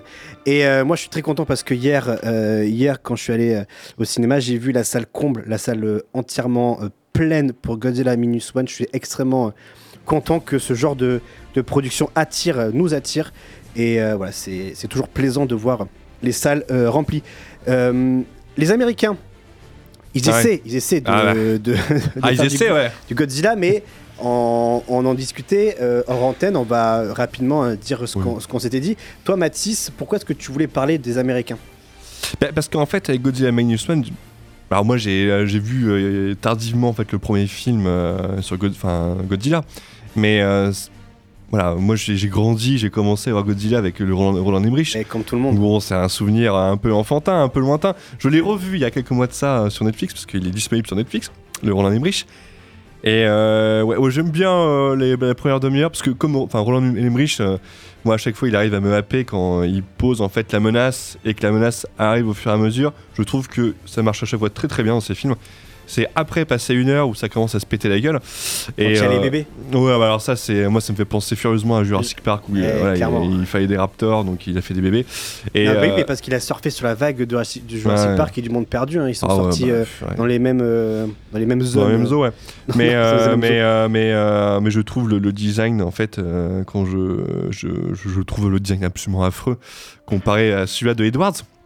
Ah bah si, il faut le dire. Et, et vraiment, j'ai l'impression que les Américains, Godzilla, c'est vraiment intégré à l'histoire du Japon. C'est directement lié au traumatisme de la Seconde Guerre mondiale. Et euh, comme tu l'as dit, les, les Américains ont tenté de l'adapter, mais euh, en, le représentant comme une force de la nature ou euh, créé euh, comme dans celui d'Emmerich suite euh, aux essais nucléaires français. Euh, dans celui de Gareth Edwards, c'est une sorte de, bah, personnification euh, de la nature qui doit remettre un équilibre. Voilà. Moi, je trouve ça un peu, un peu, un peu, un peu pompeux et en fait, euh, c'est un peu cynique de leur part en fait. Je veux dire, ils auraient bien pu créer leur propre créature comme ils l'ont fait avec Cloverfield. Et pour le coup, Cloverfield, ça marche très très bien parce que c'est un film bourrin et viscéral et euh, que je trouve excellent. D'ailleurs, on devrait peut-être faire une petite chronique, un de ces quatre, sur, sur ce petit film-là. Ah ben, euh, quand tu veux. Voilà. Euh, mais il aurait mieux valu en fait qu'ils créent leur propre créature à l'époque que d'essayer de piquer ça les Japonais, dévoyer le message qui est derrière et en fait, euh, et euh, enfin dégueulasser tout, enfin la bestiole quoi. Parce que moi, les derniers films qui sont sortis, mis à part le, film de Gareth Edwards, que j'aime beaucoup parce que Gareth Edwards sait mettre en valeur la créature, arrive à créer des vrais rapports d'échelle qui rendent euh, les scènes avec Godzilla vraiment impressionnantes. Euh, il essaie de mettre un peu d'émotion dans son film avec, le, avec les personnages de Brian, Cranston et Darren Tyler euh, Johnson. Euh, mais je pense qu'il était pieds et poings liés, du coup il n'a pas pu faire ce qu'il voulait. Euh, ça se sent à l'écran. Euh, mais les films suivants, euh, Godzilla 2, euh, Kong et euh, Godzilla vs Kong, pour moi, c'est une catastrophe atomique, quoi. C'est euh, c'est pas possible. C'est euh, complètement con. euh, c'est fait, euh, c'est fait avec les pieds. C'est ni fait ni à faire. Euh, toutes les intentions de mise en scène qu'a posé Edward dans son, premier film, dès le deuxième film, tout ça c'est balayé. C'est-à-dire qu'on filme les monstres à, leur hauteur, ce qui fait qu'on n'a plus du coup de, de, sentiment euh, d'échelle, où il n'y a plus rien d'impressionnant dans ces films-là. En plus, tout ça est emballé dans une espèce de bouli-boulga numérique absolument infâme, où on distingue plus les créatures. Et, euh, et moi, je ne comprends plus le message. Alors, toi, tu vois des intentions. alors, explique-les les intentions que tu, que tu vois à travers ces films-là. Mais moi, je pense que c'est- que c'est des intentions que toi, tu poses sur ces films-là, et pas forcément les intentions qu'ont pu avoir les scénaristes et metteurs en scène Moi, de ces différents films. parce que Michael Dougherty, celui qui a fait le Godzilla 2, il connaît très bien les films de la Toho, il connaît très bien euh, le, le- le- le symbole qui est, qui est Godzilla. Après, en termes de, du coup d'adaptation, parce qu'ils adaptent hein, finalement Godzilla, c'est que du coup, il, il y a deux points de vue différents, c'est qu'ils ne peuvent pas parler de la bombe atomique parce que Bah serait, ça serait hypocrite, clairement. Mais euh, là où euh, les Japonais utilisent ce symbole pour les bombes atomiques, pour euh, faire leur, ex- leur exorcisme, les Américains, eux, ils vont plutôt s- poser la question de savoir comment est-ce qu'on peut rééquilibrer, comment est-ce qu'on peut se poser la question de savoir comment rééquilibrer la nature avec toutes les conneries qu'on fait. Et c'est là où Godzilla arrive, et c'est le propos d'ailleurs de Gareth Edwards hein, dans son 2014. C'est la, hum, c'est les mutos qui, qui sont une, hum, comment dire, une, une, un mélange de, de, de, de créatures qui mangent de la radioactivité. Et Godzilla est là, du coup, pour, hop, pour défoncer tout ça, pour rééquilibrer et pour enlever les mutos, cette menace muto. Une sorte de dégénérescence euh, due à l'homme. euh, Exactement. Et donc, finalement, cette force de la nature, c'est Godzilla, là où euh, les Japonais, c'est la bombe atomique, les bombes atomiques. Oui, et pour les, pour les Américains, c'est euh, c'est Gaïa, c'est Mère Nature. Quoi. c'est exactement ça. Et c'est ce qu'on. ben si, c'est Mère Nature. C'est- Mère Nature. Et c'est ce qu'on et c'est ce qu'on euh, et c'est ce qu'on retrouve euh, dans le Godzilla 2 où il y a les quatre éléments de la Terre qui s'affrontent. Donc la terre, l'eau, le feu et l'air qui vont s'affronter euh, pour euh, de nouveau essayer de, rééquilibrer tout ça. Et surtout que euh, ces forces sont envoyées contre nous parce que nous sommes le virus de la Terre et ils sont là pour nous combattre. Mais Godzilla comme il est gentil avec nous il essaie vraiment de essayer de, de, de rééquilibrer Oh, tout ça et, et- Ah, je me rends compte à quel, im- je me rends c'est compte à très quel point c'est con comme Non, film. mais Putain, c'est vraiment con. Non, mais voilà, donc en fait, il y a une adaptation, ce sont deux points de vue différents euh, en termes occidental ou oriental. Est-ce qu'il est qu'il faut les comparer? Moi, je pense pas. On a un symbole qui est Godzilla et après, on en fait des allégories différentes suivant notre culture parce que ce- nous, nous, on va dire français, appartenant à la culture plutôt occidentale et euh, les, les Japonais, eux, ils en font euh, ce qu'ils ce qu'ils souhaitent avec leur propre culture. Ah, savoir, et puis euh, c'est leur créature à eux quand même. et c'est leur créature à eux, effectivement, Les autres, ils bien sûr, débarquent, ça- c'est symptomatique des ricains où ils s'approprient un peu tout, tu vois. Bien sûr, effectivement. D'où le fait que, pourquoi pas, euh, le monstre de Cloverfield créé par euh, DJ Abrams et Matt Reeves, pourquoi pas, effectivement, euh, creuser un peu plus sur cette, sur cette créature pour avoir notre, la, la nôtre à nous, la nôtre occidentale. Mais est-ce que les Américains comprennent Godzilla? Non. Est-ce qu'ils en font quelque chose d'intelligent? Est-ce qu'ils en Non font plus, quelque chose d'intelligent? Oui, parce que. Mais non, mais arrêtez de, de, de mauvaise foi, quand même, les gars. Euh, quand même, de, de, de- de notre côté occidental, ils essaient quand même de, de, de mettre euh, un message écologique sur Godzilla. Oui, mais. Ah, dans le comme, premier comme film, font, oui. comme font les Japonais. Mais là, en fait, vous êtes trop obstrué par euh, le, le- le- les films. Non, mais après, on, va dire, on va dire pas bien du, du, du, du- du Godzilla 2 Moi, je suis et, pas- de, et de Versus Kong. Je suis pas un grand fan de, de, de Godzilla, j'ai pas vu tant de films ça des, des, des Godzilla euh, japonais. Euh, des films américains, ça, ça, je les ai vus, euh, parce qu'il n'y en a pas beaucoup en soi. Il y a celui d'Emmerich et il y, a, euh, il y a les récents euh, à partir du, du, du Gareth Edwards de même celui, 2014. celui, d'Emmerich, il utilise Godzilla pour, euh, pour critiquer le, le, les... Ah mince, c'était quoi le terme que j'ai utilisé tout à l'heure? J'ai oublié. Tu, tu parlais de cause animale. Co- pour, pour la cause animale. Oui, mais, euh, mais là où, enfin, en tout cas, moi, tel que, tel que je le ressens, c'est, alors effectivement, côté japonais, ils ont ce, ce- cet exorcisme-là de, de la menace nucléaire. Et, euh, et de toute façon, en gros, c'est la, la matérialisation de ça. Et euh, c'est pas que c'est à peu près tout, mais voilà, c'est quand même une grosse base de leur utilisation de Godzilla. Côté américain, effectivement, moi, ce que je ressens, c'est que, alors oui, ils, cherchent à y amener un propos autre, puisque en tant qu'occidentaux, on n'a pas cette, euh, cette, euh, cette résurgence-là de, de, de menaces nucléaires, ou que ce soit, c'est pas quelque chose qui nous a imprégné dans, notre histoire. Et, euh, et oui, alors ils essayent d'y mettre autre chose, la cause animale, le, euh, l'écologie ou la lutte contre le virus humain que finalement on va défendre. Mais enfin bref, en fait, c'est qu'on essaye d'y mettre quelque chose qui fondamentalement peut être traité intelligemment, mais malgré tout, enfin, c'est que je trouve que dans l'écriture, il en ressort quelque chose de, de, très plan-plan, très. Pas très. L'idée est peut-être intelligente, la manière dont c'est fait, pas tellement. Et effectivement, moi j'aime bien le Godzilla de Gareth Edwards parce que je trouve qu'il arrive à, amener cette ampleur-là, mais dans le, dans le côté pur film de monstre.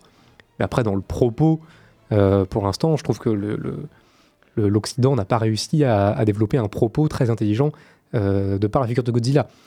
Pas pour ça que tous les films sont, mauvais. Euh, alors, j'ai pas vu le Emmerich depuis très longtemps, je le reverrai peut-être un jour et, euh, et je le rehausserai ou pas à, à la hausse, je sais pas. Moi, j'aime bien Gareth Edwards. Mais après, en termes de propos, on n'est pas sur quelque chose de très intelligent. Quoi. Oh là, il y a un gros blanc. Non, non, mais peu, je, je réfléchis. mais c'est- des, films de je- monstres, c'est des films de monstres et c'est des films d'action plus que des films, euh, des, des films à, à- à thématique, à développement thématique très poussé, euh, Moi, je- qui, euh, fran- franchement, je suis- qui te font poser des questions sur le sur l'être humain. Quoi. C'est des films, c'est des, c'est des Oui, films mais parce que, hein. parce que c'est, voilà, les, films, barre. les films américains sont, sont voués à faire ce genre de, de production. Mais quand même, le gars, Michael Dougherty, c'est un. Il s'y connaît en, en termes de film Godzilla, de la parce qu'il a, il, il a, il a plus ou moins dit, enfin, il a plusieurs fois dit euh, dans, dans, dans des interviews. Donc, moi, je ne peux pas croire qu'il n'a pas, qu'il n'ait pas pensé à ces quatre éléments. Je parle pour Godzilla King of the Monster. Ces quatre éléments euh, qui se, qui, se- qui, se- qui s'affrontent, les quatre éléments de la Terre qui s'affrontent. Moi, je ne peux pas croire que il- rien n'a été réfléchi auparavant. Alors peut-être pour mais peut-être peut-être en pour- termes pour- marketing aussi, ça a été réfléchi. alors peut-être, Oui, alors, toujours en termes de Moi, marketing ce que je disais, également. Mais moi, ce que je disais, c'est qu'ils ont sans doute réfléchi. Tu sais quoi En vrai, tu sais qu'il y a, il y, a une créa- il y a une maquette euh, Shin Godzilla euh, qui défonce euh, Tok- euh, Tokyo. Voilà, c'est aussi du marketing. Il y a, y a la créature de Ah Shin. Godzilla qui défonce euh, Tokyo. Non, mais mais c'est- voilà, si, tu- on sur le, sur, sur le ça, en fait. propos, sur le propos, moi, ce que je dis, c'est que oui, l'idée derrière est, euh, est potentiellement intelligente. Moi, je trouve Mais c'est le- l'exécution. L'exécution, le résultat Ah, final, pas de ça ne se retranscrit Mais dire qu'il n'y a pas de message euh, ou de, de choses, de choses allégoriques sur le Godzilla occidental, ben, je, je sais pas, je- moi je suis pas d'accord sur Je ça. trouve qu'il n'y a pas de message qui puisse être perçu de manière particulièrement intelligente. Ils ont tenté d'y amener quelque chose, avec sans doute plein de bonnes idées à la base et plein d'envies euh, et de- euh, positives. Le résultat final, Mais c'est que, que, oui, c'est- on le, on le, enfin, à titre On le ressent personnel, pas. je, on le je le ressent ressens pas. Vous êtes obstrué par, euh, on- enfin, on est obstrué par, euh, oui, par, par l'exécution euh, qu'en font les Américains sur leurs films à eux. Et euh, mais après, le caractère d'Edward, c'est très bien fait. Alors après, effectivement, c'est vrai qu'il y a ce truc-là de euh, Michael Dougherty, il est, il est sans doute très connaisseur de Godzilla et euh, il s'y connaît peut-être très bien là-dessus. Bon, le, le résultat, je sais pas ce qu'il a fait avant d'ailleurs, je sais pas ce qu'il a fait comme autre film. Krampus. C'est Krampus. C'est pas mal. C'est que, c'est très que bien. bon, visiblement, sur le, le- le film d'action, en termes de, de mise en scène, de mise à l'échec, etc., bon là, il s'y connaît un peu moins bien. Quoi. Le, le film, je le trouve techniquement. euh, Cataclysmique. euh, oui, euh, clairement. Donc, euh, donc effectivement, ça met, ça met une barrière nécessairement entre, euh, entre, entre moi et ce que le film veut me raconter. Mais j'ai pas l'impression de percevoir quelque chose de, de, de particulièrement profond derrière. Oui, il parle d'écologie et de, euh, et de équilibrage de l'écologie euh, par rapport au feu, le vent, etc. Oui, bon, d'accord, mais euh, C'est plus des trucs, en fait, moi j'ai l'impression que c'est plus des choses qui sont là pour justifier en fait le scénario du film. Des éléments qui sont là juste pour justifier en fait les affrontements et euh, ce qui se passe dans le film. Mais comme quand Godzilla débarque à Tokyo. Bah, on justifie ça parce que c'est la bombe atomique, donc en fait, il détruit Tokyo. ah, qui pourrait débarquer à Poitiers. Après tout. Enfin, tout, Les jumps sont pas très grands. tout, tout est justifié. Enfin, Ouais. mais non, non. Enfin, très- je, mais je comprends ce que vous, en fait, ce que vous critiquez plus, c'est l'exécution qu'on, Ah, que, que font les Américains sur ces films-là. Moi, je comprends. Moi, je suis plus sur le côté allégorique. Peut-être que je, peut-être que je, je- j'extrapole, je fais des, mais tu veux des y grands croire. trucs. Tu, tu veux mais, y croire et mais pour moi, je ne peux pas concevoir qu'ils y aient pas pensé. Je, je, ok, ça peut être du marketing, mais je ne comprends pas. Je ne peux pas, je ne peux pas euh, euh, concevoir qu'il n'y ait pas pensé avant. Je sais pas. Je. Mais- Mais ça, voilà, parce on, on- on se répète, on tourne un peu en boucle, mais Oui, là, oui, je suis d'accord avec toi. Là, là, on juste, se répète, euh, mais- juste euh, ça, ça passe pas le, le cap de, de l'écran, quoi. Je, je le reçois pas, ce message, quoi. Ok. Bref, rendez-vous pour Godzilla X Kong. hein. Voilà. Ah non, mais ça. Ouais, alors là, qui, euh, là, qui, même pour le coup, moi- en termes de, en termes Voilà. de, message politique Ah et ouais, écologique, là, va falloir ah, chercher le là- message. Là, hein. il y a quand même l'air d'y avoir un truc, quand même. Mais là, je, mais on verra. Non, mais en vrai, en vrai moi, Go- Ah. Godzilla X, Godzilla Rose, c'est ça.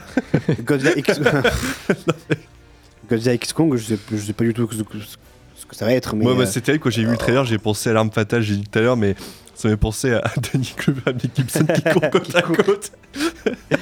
Non, après, mais non, après on- Adam Wingard, on peut, on peut lui faire confiance. Il a quand même réalisé le, le fantastique film Death Note. Oh putain, c'est vrai qu'il a fait ça. Ah. C'était lui. Donc il a fait Death Note, après ils l'ont choisi pour faire non, il a fait, versus Kong. il a et, fait Blair euh, Witch après. Il a fait Blair- le- avant, juste avant. Et juste avant, il a fait Ah, Blair et Witch. chez Warner et, après, Legendary, ils choisissent les mecs. Euh, mais oh là là, mais putain. Ah. On va s'arrêter ici parce que je crois qu'il y a- il y a ta chronique Cloud Atlas qui, euh, qui va Ah, débarquer un film intelligent ça. d'ici quelques instants. Ah bah oui. Et euh, juste avant euh, de parler de Cloud Atlas, on va se faire une pause musicale. On va s'écouter le thème de, de Godzilla et on se retrouve d'ici allez, deux minutes pour. comment elle, elle s'appelle déjà ta chronique? Seconde chance. Seconde chance, voilà. Et on revient? Voilà. Bam, bam, bam. Ah, tu fais bien. ouais, t'as vu on se retrouve, ne bougez pas, on est jusqu'à 21h.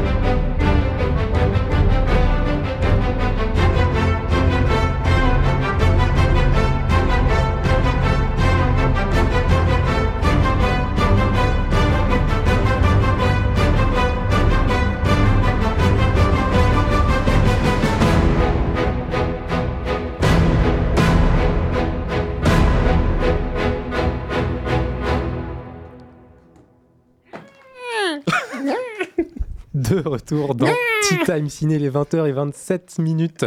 On vient de s'écouter euh, le thème de Godzilla de euh, Naoki Sato. Alors que vous faites des bruits euh, particulièrement bizarres. euh, Oui. oui, Ouais. tout simplement. Ah, on C'est un peu- craque, un peu hein. perturbant.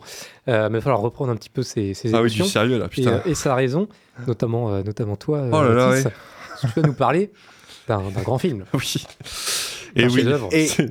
Et, quel est ce film Quel est ce film Eh ben, c'est Claude Atlas, et oui, Ah. c'est- le retour de ma petite chronique Seconde Chance, euh, chronique euh, à laquelle. euh, durant laquelle je. Voilà, c'est mieux. Ah ouais, un peu de courage, là, un peu de sérieux. J'ai la bonne annonce si tu veux. Hein. Euh, oui, oui, bon, écoute, j'avais écrit un petit texte. Vas-y, envoie la bande annonce, ça, ça, va, Ouais, ça, va me faire, c'est- ça va me faire du bien là. Ouais, et comme ça, ça t'évite des. bah. Ouais, c'est- Allez. Qu'est-ce que vous faites là? Sans que je sache pourquoi, quand j'ai ouvert cette porte et que je vous ai vu, Une puissante impression de déjà-vu m'a transpercé jusqu'aux os. C'est ça. La musique que j'ai entendue en rêve. je viens de la rencontrer et pourtant, je suis tombé amoureux de Louise Arel.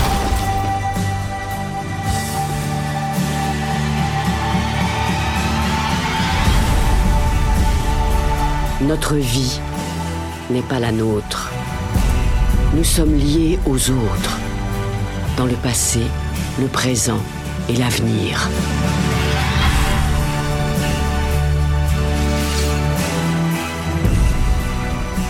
Je suis persuadé qu'un autre monde nous attend.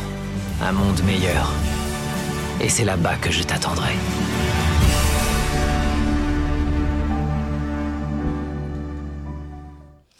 Et oui, Claude Atlas, film sorti le 26 octobre 2012 aux États-Unis, le 13 mars 2013 en France. À la mise en scène, on retrouve Lester Wachowski.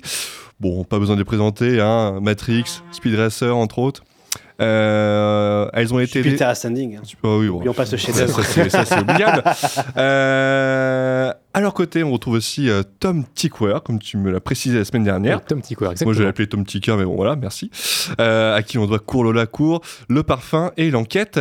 Alors, The Claude Atlas, c'est l'adaptation d'un roman éponyme écrit par David Mitchell et publié en 2004. Euh, pour les euh, Wachowski, c'est un projet de, de longue haleine. hein. Ça faisait depuis 2005 qu'elle voulait adapter ce projet. Ça a été un projet qui a mis du temps à se monter parce qu'en gros, les gros studios étaient un peu, un peu, un peu fébriles à l'idée de, de de produire un tel film. Euh, parce que c'est quand même, bon, pour résumer l'histoire, c'est euh, en gros six histoires qui s'entremêlent à différentes époques. Et euh, il y a une sorte de fil conducteur que je vais préciser par la suite, parce que chacun a plus ou moins, comment dire, comprend ce qu'il veut à cette, cette œuvre. Mais effectivement, vu que c'est un- une œuvre qui, qui, qui comporte plusieurs histoires qui s'entremêlent, on peut comprendre que les gros studios avaient un peu les pétoches de, produire un tel, projet. Du coup, les sœurs Wachowski ont dû se tourner vers des financements indépendants. Elles ont réussi à réunir un budget de 102 millions de dollars, de, voilà, de 102 millions de dollars, euh, ce qui en fait le plus gros film indépendant jamais produit euh, jusqu'à maintenant. Euh, malheureusement, le film a rapporté que 130 millions de dollars au box-office mondial. Alors, euh, ça a été un film un peu compliqué à vendre euh, sur le plan euh, la, promotionnel. Warner, qui a distribué le film, a sorti une bande-annonce de 6 minutes. hein. je pense que ce record n'a jamais été égalé, où tout est balancé dedans. hein, voilà.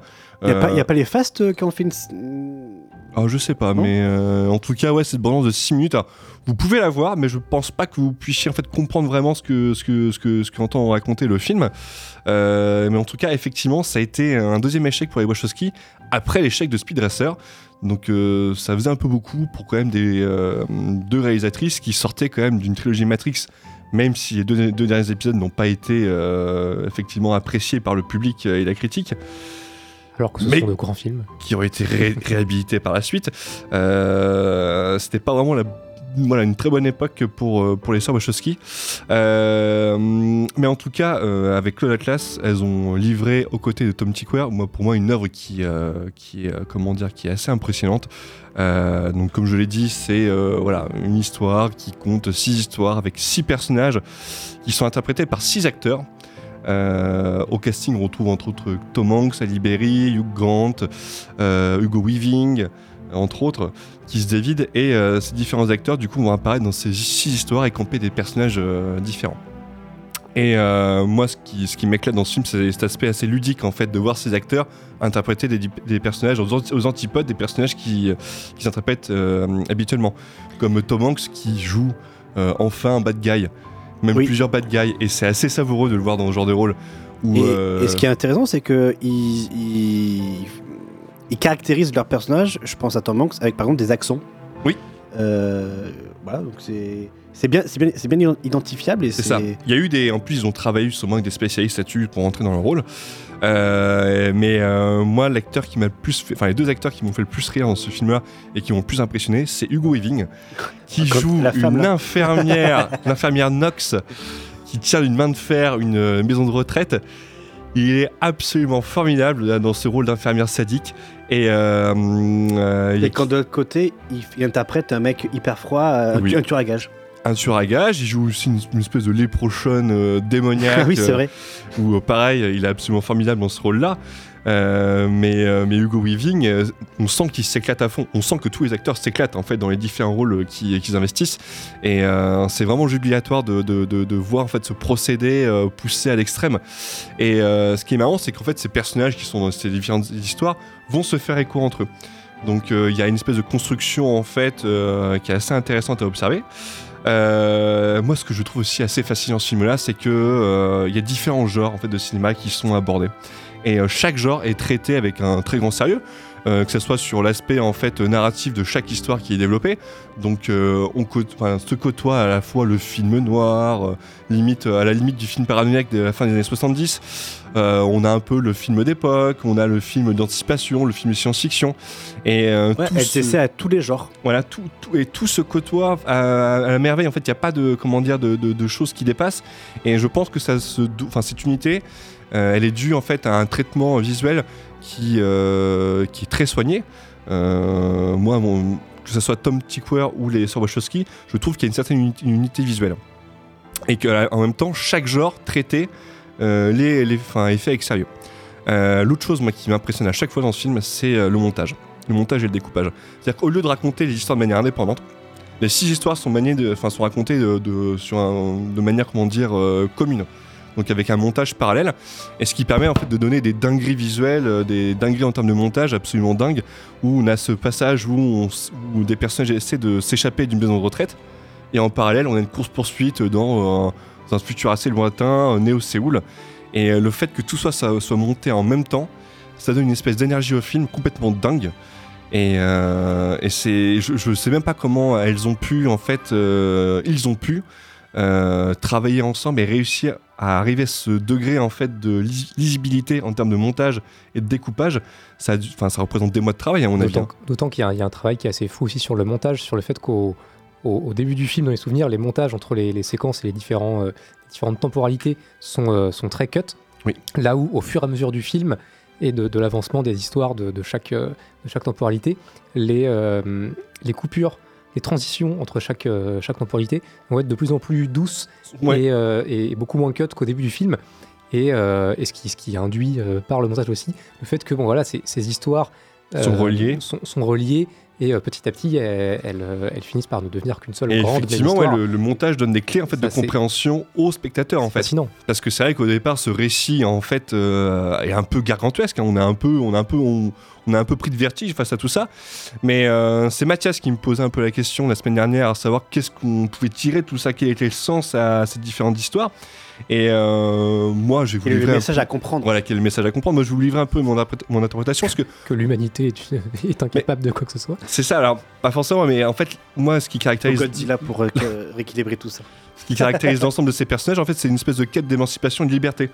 Voilà, chaque personnage va essayer de trouver sa liberté, son émancipation, et cela se fait en fait via des œuvres entre guillemets qui traversent le temps, qui ont été rédigées par d'autres personnages et qui les influencent et qui les amènent en fait justement à prendre certains chemins pour euh, s'émanciper.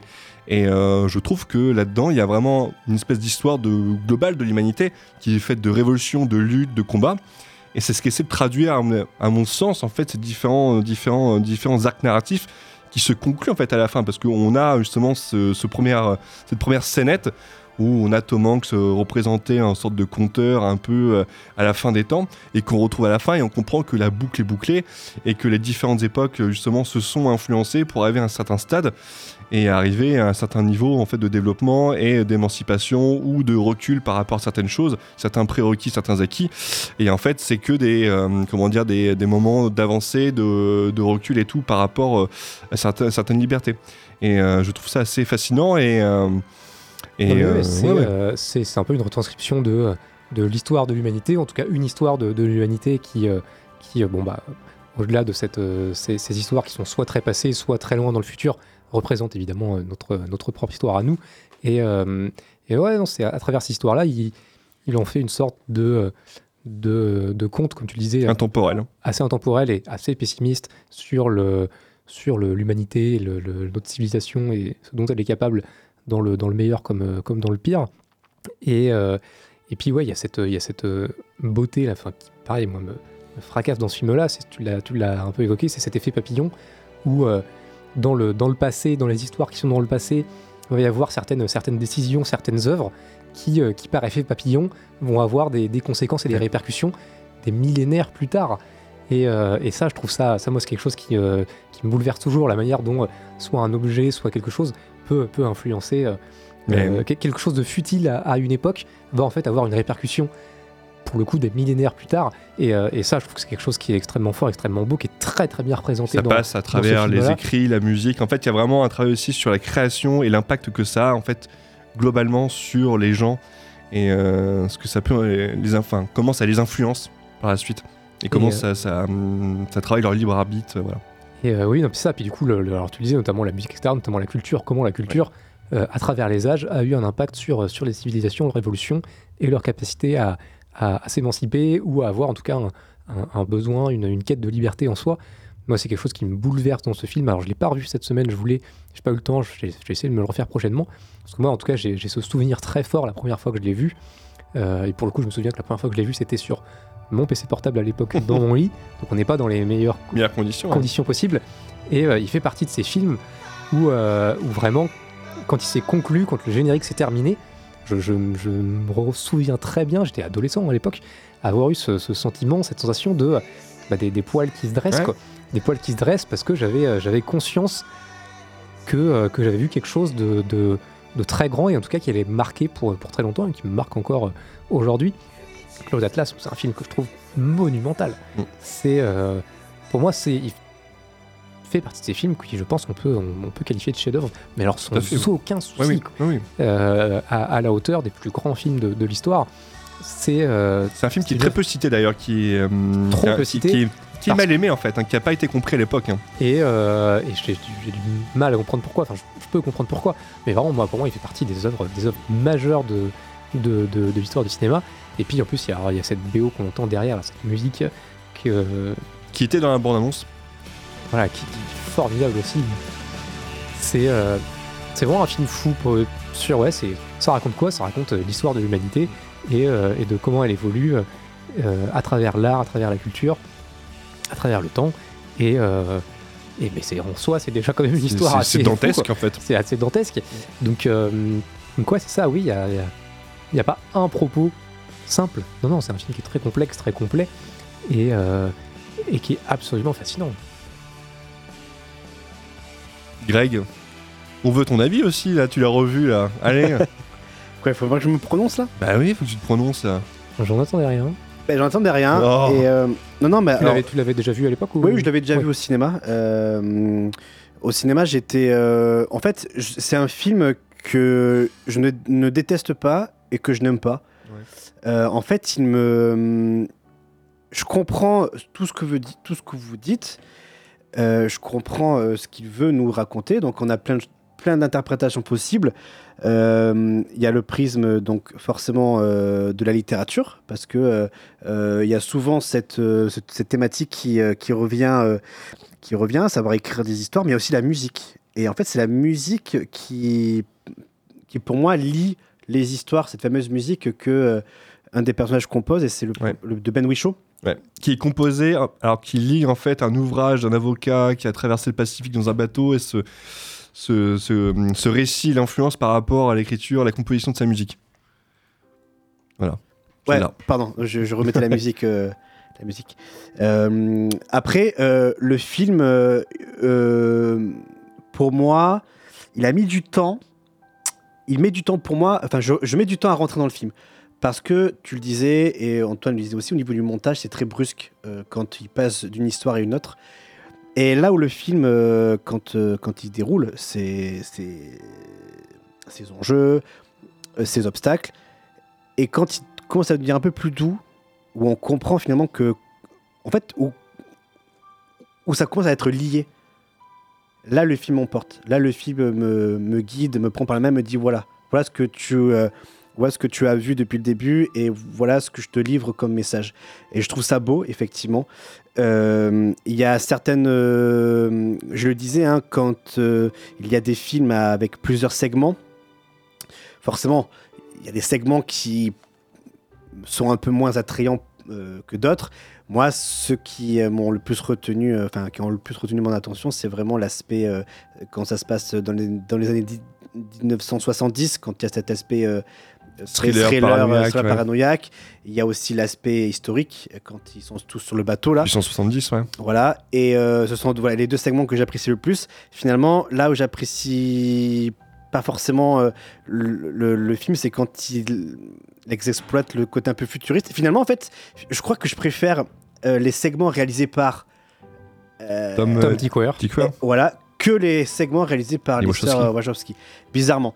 Euh, je... Du coup, tu préfères le passage avec la- l'éditeur euh, qui se trouve enfermé dans la. Ça aussi, Il est excellent, voilà, le- C'est les enjeux les plus terre à terre, mais ce- les plus ce beaux aussi. segment-là, ce segment-là est, tr- est très, euh, est, est très Il- drôle. hilarant, Donc finalement, en fait, je préfère, je préfère en fait le, voilà, le- des segments réalisés par Tom Tykwer. voilà que les que Et qui a réalisé du coup les- celui-là dans les années 70, celui-là dans notre présent et, euh, Et- le troisième. euh, Et je, crois- je crois que le bateau, non, c'est pas eux. Non, ça c'est les, les Wachowski.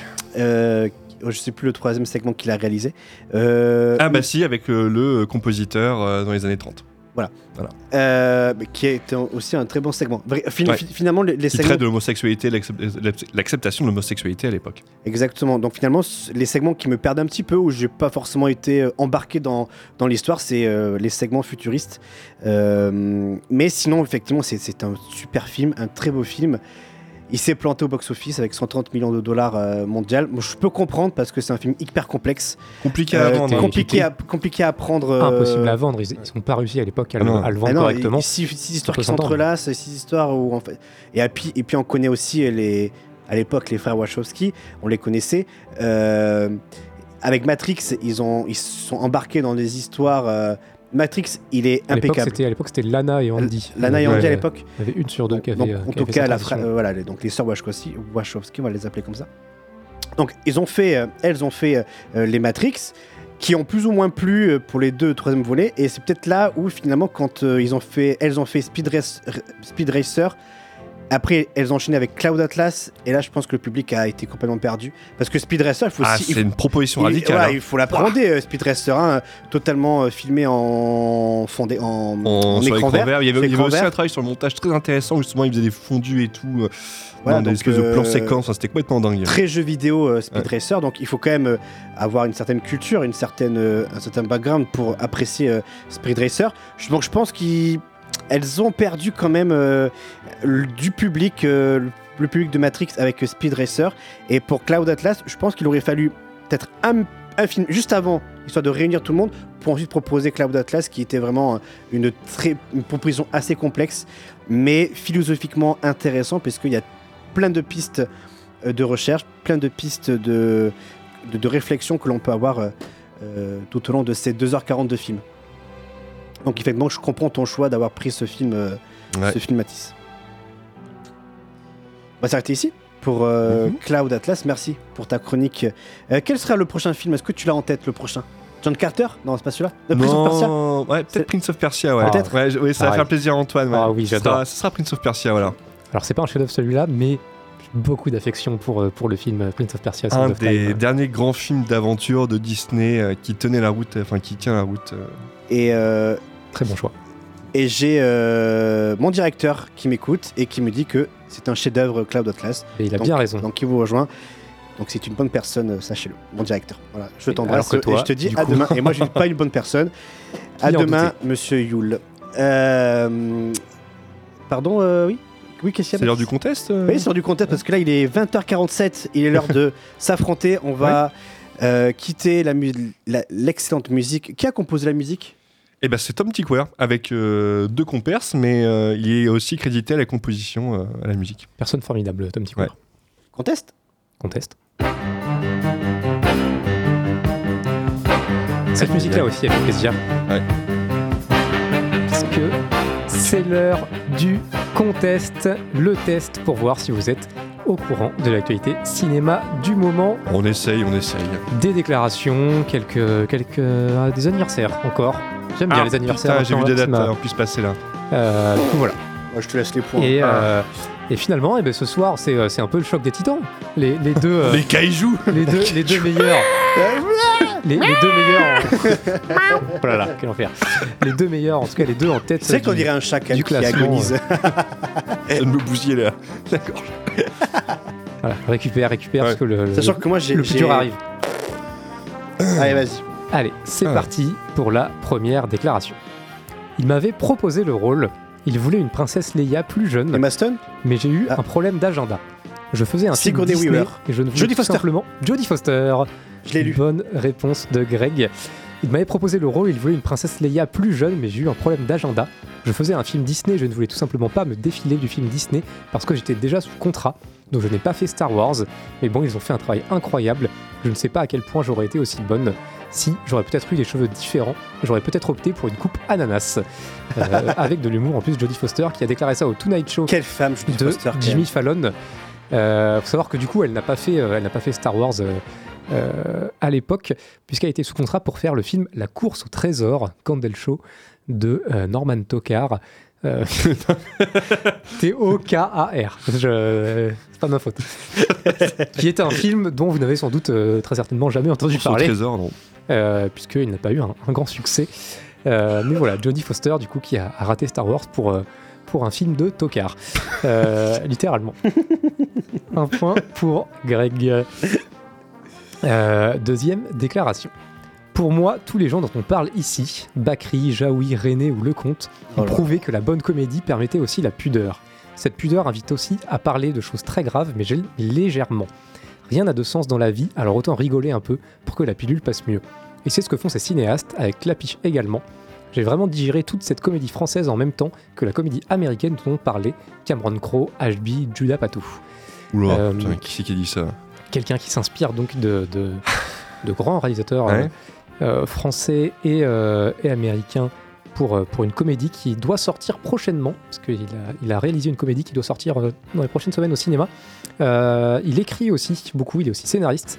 Il a d'ailleurs co-scénarisé un film qui est sorti pendant les, les vacances de Noël, là, qui n'était pas une comédie pour le coup, du tout. C'est quelqu'un qui a commencé à la base sur YouTube, euh, avec un, un- un collectif. Il a fait partie d'un collectif sur, sur YouTube. Jérôme Niel? Non. C'est pas Jérôme Niel, non. Ah merde, c'est quelqu'un comme ça. Artus Non. euh, Mais, euh, mais par contre, il a travaillé, euh, il a travaillé sur, Monsieur le, Poulpe sur le même film que, que Jérôme Niel, je crois, si je ne dis pas de bêtises, pendant l'été. Fi- Finnegan Pendant le- Oldfield Pendant le- le- les vacances de Noël, là. Mais à l'écriture, lui. Qui a écrit ça? Je sais pas. Tu parles de Vermine du coup? Ouais, exactement. Bon, ben je sais pas. Euh, Qui a écrit. euh, Il a commencé dans un collectif sur YouTube, donc c'était euh, c'était Golden Moustache rapidement et Suricat ensuite. Il, a co-scénarisé beaucoup de programmes sur Canal+, bloqué notamment. Il a co-scénarisé aussi La Flamme de Nathan Cohen euh, dernièrement. Euh, il a un, un podcast euh, plutôt, plutôt pas mal écouté. Ah, Kylian Kojé. Non C'est pas Kylian Kojandi, non. Euh, le podcast, c'est euh, Floutcast. Alors là, Vous ne savez pas. je pas. hein. Le film qui doit sortir prochainement, c'est Nous les Leroy. Et c'est Florent Bernard, Flaubert. Ok. Oh là là, non. euh. Donc c'est pas Flaubert. Non. Non. Eh bien, euh, désolé pour vous, pas de du Désolé, euh, Florent. Comment tu dis Florent? Florent Bernard. Florent Bernard. Flaubert, désolé pour toi, on te connaît euh, pas. qui fait le, Si ça se trouve, attends, Florent Bernard. qui a Si co-scénarisé, co-scénarisé Vermine du coup, euh, qui, vois- faisait partie tête, de, euh. qui faisait partie de Golden Moustache et de Suricat ensuite avec, euh, avec Raphaël Descraques, etc. Florent Bernard. Euh, qui a co- co-scénarisé ouais, tous les. euh, tous Je les n'ai jamais vu ce mec. je suis en train de regarder sur. J'ai jamais Ouais, vu. non. Ok. Eh bien, une, une belle personne, en tout cas. Très bien. Euh, Florent Bernard, bon, bah, pas de point du coup pour vous sur, euh, sur cette euh, déclaration. Désolé. On va souhaiter un joyeux anniversaire. Parce que Ouais. j'aime bien les anniversaires. Joyeux anniversaire à une personne qui a aujourd'hui 54 ans, qui est née à Boulogne-Billancourt. Alors, Une personne qui est actrice, une actrice franco-italienne. Monica Bellucci, peut-être? C'est pas Monica- Bellucci. Elle a été, euh, elle a été nommée cinq fois au César dans, dans sa vie, une fois comme meilleur espoir, quatre fois comme meilleure actrice. Elle a aussi été nommée en 2023 au Goya, qui est le- l'équivalent espagnol. Je la connais alors. Ah, vous la connaissez. Vous la Victoria connaissez. Abril. Pour le coup, vous, connaissez- vous la connaissez tous les deux. Et trouve que, j'avoue qu'avant de chercher euh, cet après-midi, je ne savais pas qu'elle était franco-italienne. du tout. Ça ne, ça ne s'entend pas dans son, dans son, Goya. son nom. Euh, elle était au Goya l'année dernière, du coup. pour un- Elle, elle a gagné Euh, elle a été nommée, ce qu'elle a gagné, Oh je, là ne, je sais pas. Euh, ce n'est pas Penelope Cruz, euh, Jeanne, sur, euh, par message. Ah, elle est là, Jeanne. Coucou, Jeanne. Coucou Jeanne. Euh, Elle est humoriste aussi, par ailleurs. En tout cas, elle a été humoriste. Camille Cotin Pas Camille Cotin. Florence Foresti Florence Foresti, non plus. Au Goya, pardon. Cinq, Bah. fois, cinq fois au César, au Goya, elle était humoriste. Euh, elle a percé, alors elle a percé, si je dis pas de bêtises, dans les années 90 en tant qu'humoriste. Ouais. Elle a tourné dans beaucoup de comédies françaises, certaines très connues. Je sais pas, Muriel... non, pas Muriel Robin. Euh, elle a joué dans, dans- elle a joué dans des films, elle a joué avec Chabat, notamment. Oh là là, mais qu'est-ce qu'on a aujourd'hui? Oh, Je sais pas en fait. On sait Ouais, pas. non, moi non plus. Vas-y, c'est qui? Elle s'est fait connaître avec les Robins des Bois. Marina Foïs? Marina Ah ouais, Foïs, mais non. euh, bonne réponse de Greg, Attends, elle- avec beaucoup de beaucoup d'indices malgré tout. Ah bah ouais. Elle est Marina- franco-italienne, elle a la nationalité italienne. Et Ok. elle était euh, nommée au Goya en 2023 pour Asbestas Ah oui, de d'accord. euh, Rodrigo Sorogoyen, si je dis pas de bêtises. Euh, je sais pas si elle a eu le prix ou pas. Elle a été une fois meilleure espoir, quatre fois meilleure actrice, nommée en tout cas au César. Euh, humoriste du coup avec les, les Robins des Bois. On n'est pas très fort à aujourd'hui, l'époque. Ah non, on est lent. Et, euh, Ouais. et oui, 54 ans aujourd'hui. Voilà, joyeux anniversaire à Marina D'accord, Foïs mais- Eh ben, joyeux anniversaire. qui est euh, franco-italienne. Euh, deux points pour Greg, pas de points pour Matisse. Prochaine déclaration. Je crois que ce qui m'intéresse visu- je crois que ce qui m'intéresse visuellement dans le cinéma fantastique, c'est le seuil, la frontière, cette porte qui sépare le monde de la réalité du monde de la fiction, le monde de- des vivants et le monde des morts, et toute la complexité que cela suppose. C'est dans le caractère humaniste Yamazaki. que réside cette complexité. Qui ça? Bah, Yamazaki, le, le réalisateur de. Bon, Del Toro, non Je crois que ce qui m'intéresse visuellement dans le cinéma fantastique, c'est le seuil, la frontière, cette porte qui sépare le monde de la réalité du monde de la fiction. Bah le oui. monde des Oh, vivants et le monde des Bah morts. Bah oui. Juan Antonio Bayona, merci Grégory. Putain, heureusement que j'ai eu ce point. Heureusement que j'ai eu ce point. Ça aurait été la honte. Ça aurait été la honte. Ah, Hey Bayona. ah, je suis en train de prendre la fessée. Prochaine déclaration. J'ai besoin de me rattacher à des choses auxquelles je crois. Euh, certains l'oublient, mais mon premier film, c'est un truc à 1 million de dollars. Je ne suis pas né dans le blockbuster. Et un film à, gros budget, c'est beaucoup de pression et de stress. Mais si je trouve des éléments qui me relient au personnage, ça me reconnecte avec une forme de réalité. C'est comme ça que j'arrive à le percevoir. Un film sur un solitaire qui cherche à réunir sa famille, ce qui génère chez moi des visions plus personnelles. Euh, c'est pas un film qui est sorti en 2024, c'est un film qui est sorti fin 2023. Euh, c'est pas ça va Jason. Momoa c'est pas Jason Momoa, Non. non. Parce que c'est un réalisateur. Bah, Ah, c'est un réalisateur. James Wan James Wan. Bah, Bonne réponse C'est pas de possible pour me faire bouffer tout cru là. James Wan à Allez, propos quatre. d'Aquaman 2. Euh, Oh la vache. prochaine déclaration. euh, 4-0 du coup. Ah ouais. Ce fut une expérience formidable, Emma Stone. très différente de ce que j'avais fait jusque-là, puisque je Ah non, devais m'insérer dans une franchise. Il était hors de question de la prendre en otage. Il fallait au contraire être au service du film et de la saga. C'est un réel C'est un réel. Euh, dans une interview euh, récente, mais alors il parle pas du film qui est réalisé, il parle pas de son dernier film réalisé dans, ce- dans cette question. Attends, service du. fi- Ça me dit quelque chose. Vas-y, répète. Ce ça me- fut ça une me dit un expérience truc. formidable, très Eh, Bay- différente. Bayona Mais oui, Juan pour euh. Jurassic World dans le Kingdom. Mais oui, pour faire le Kingdom.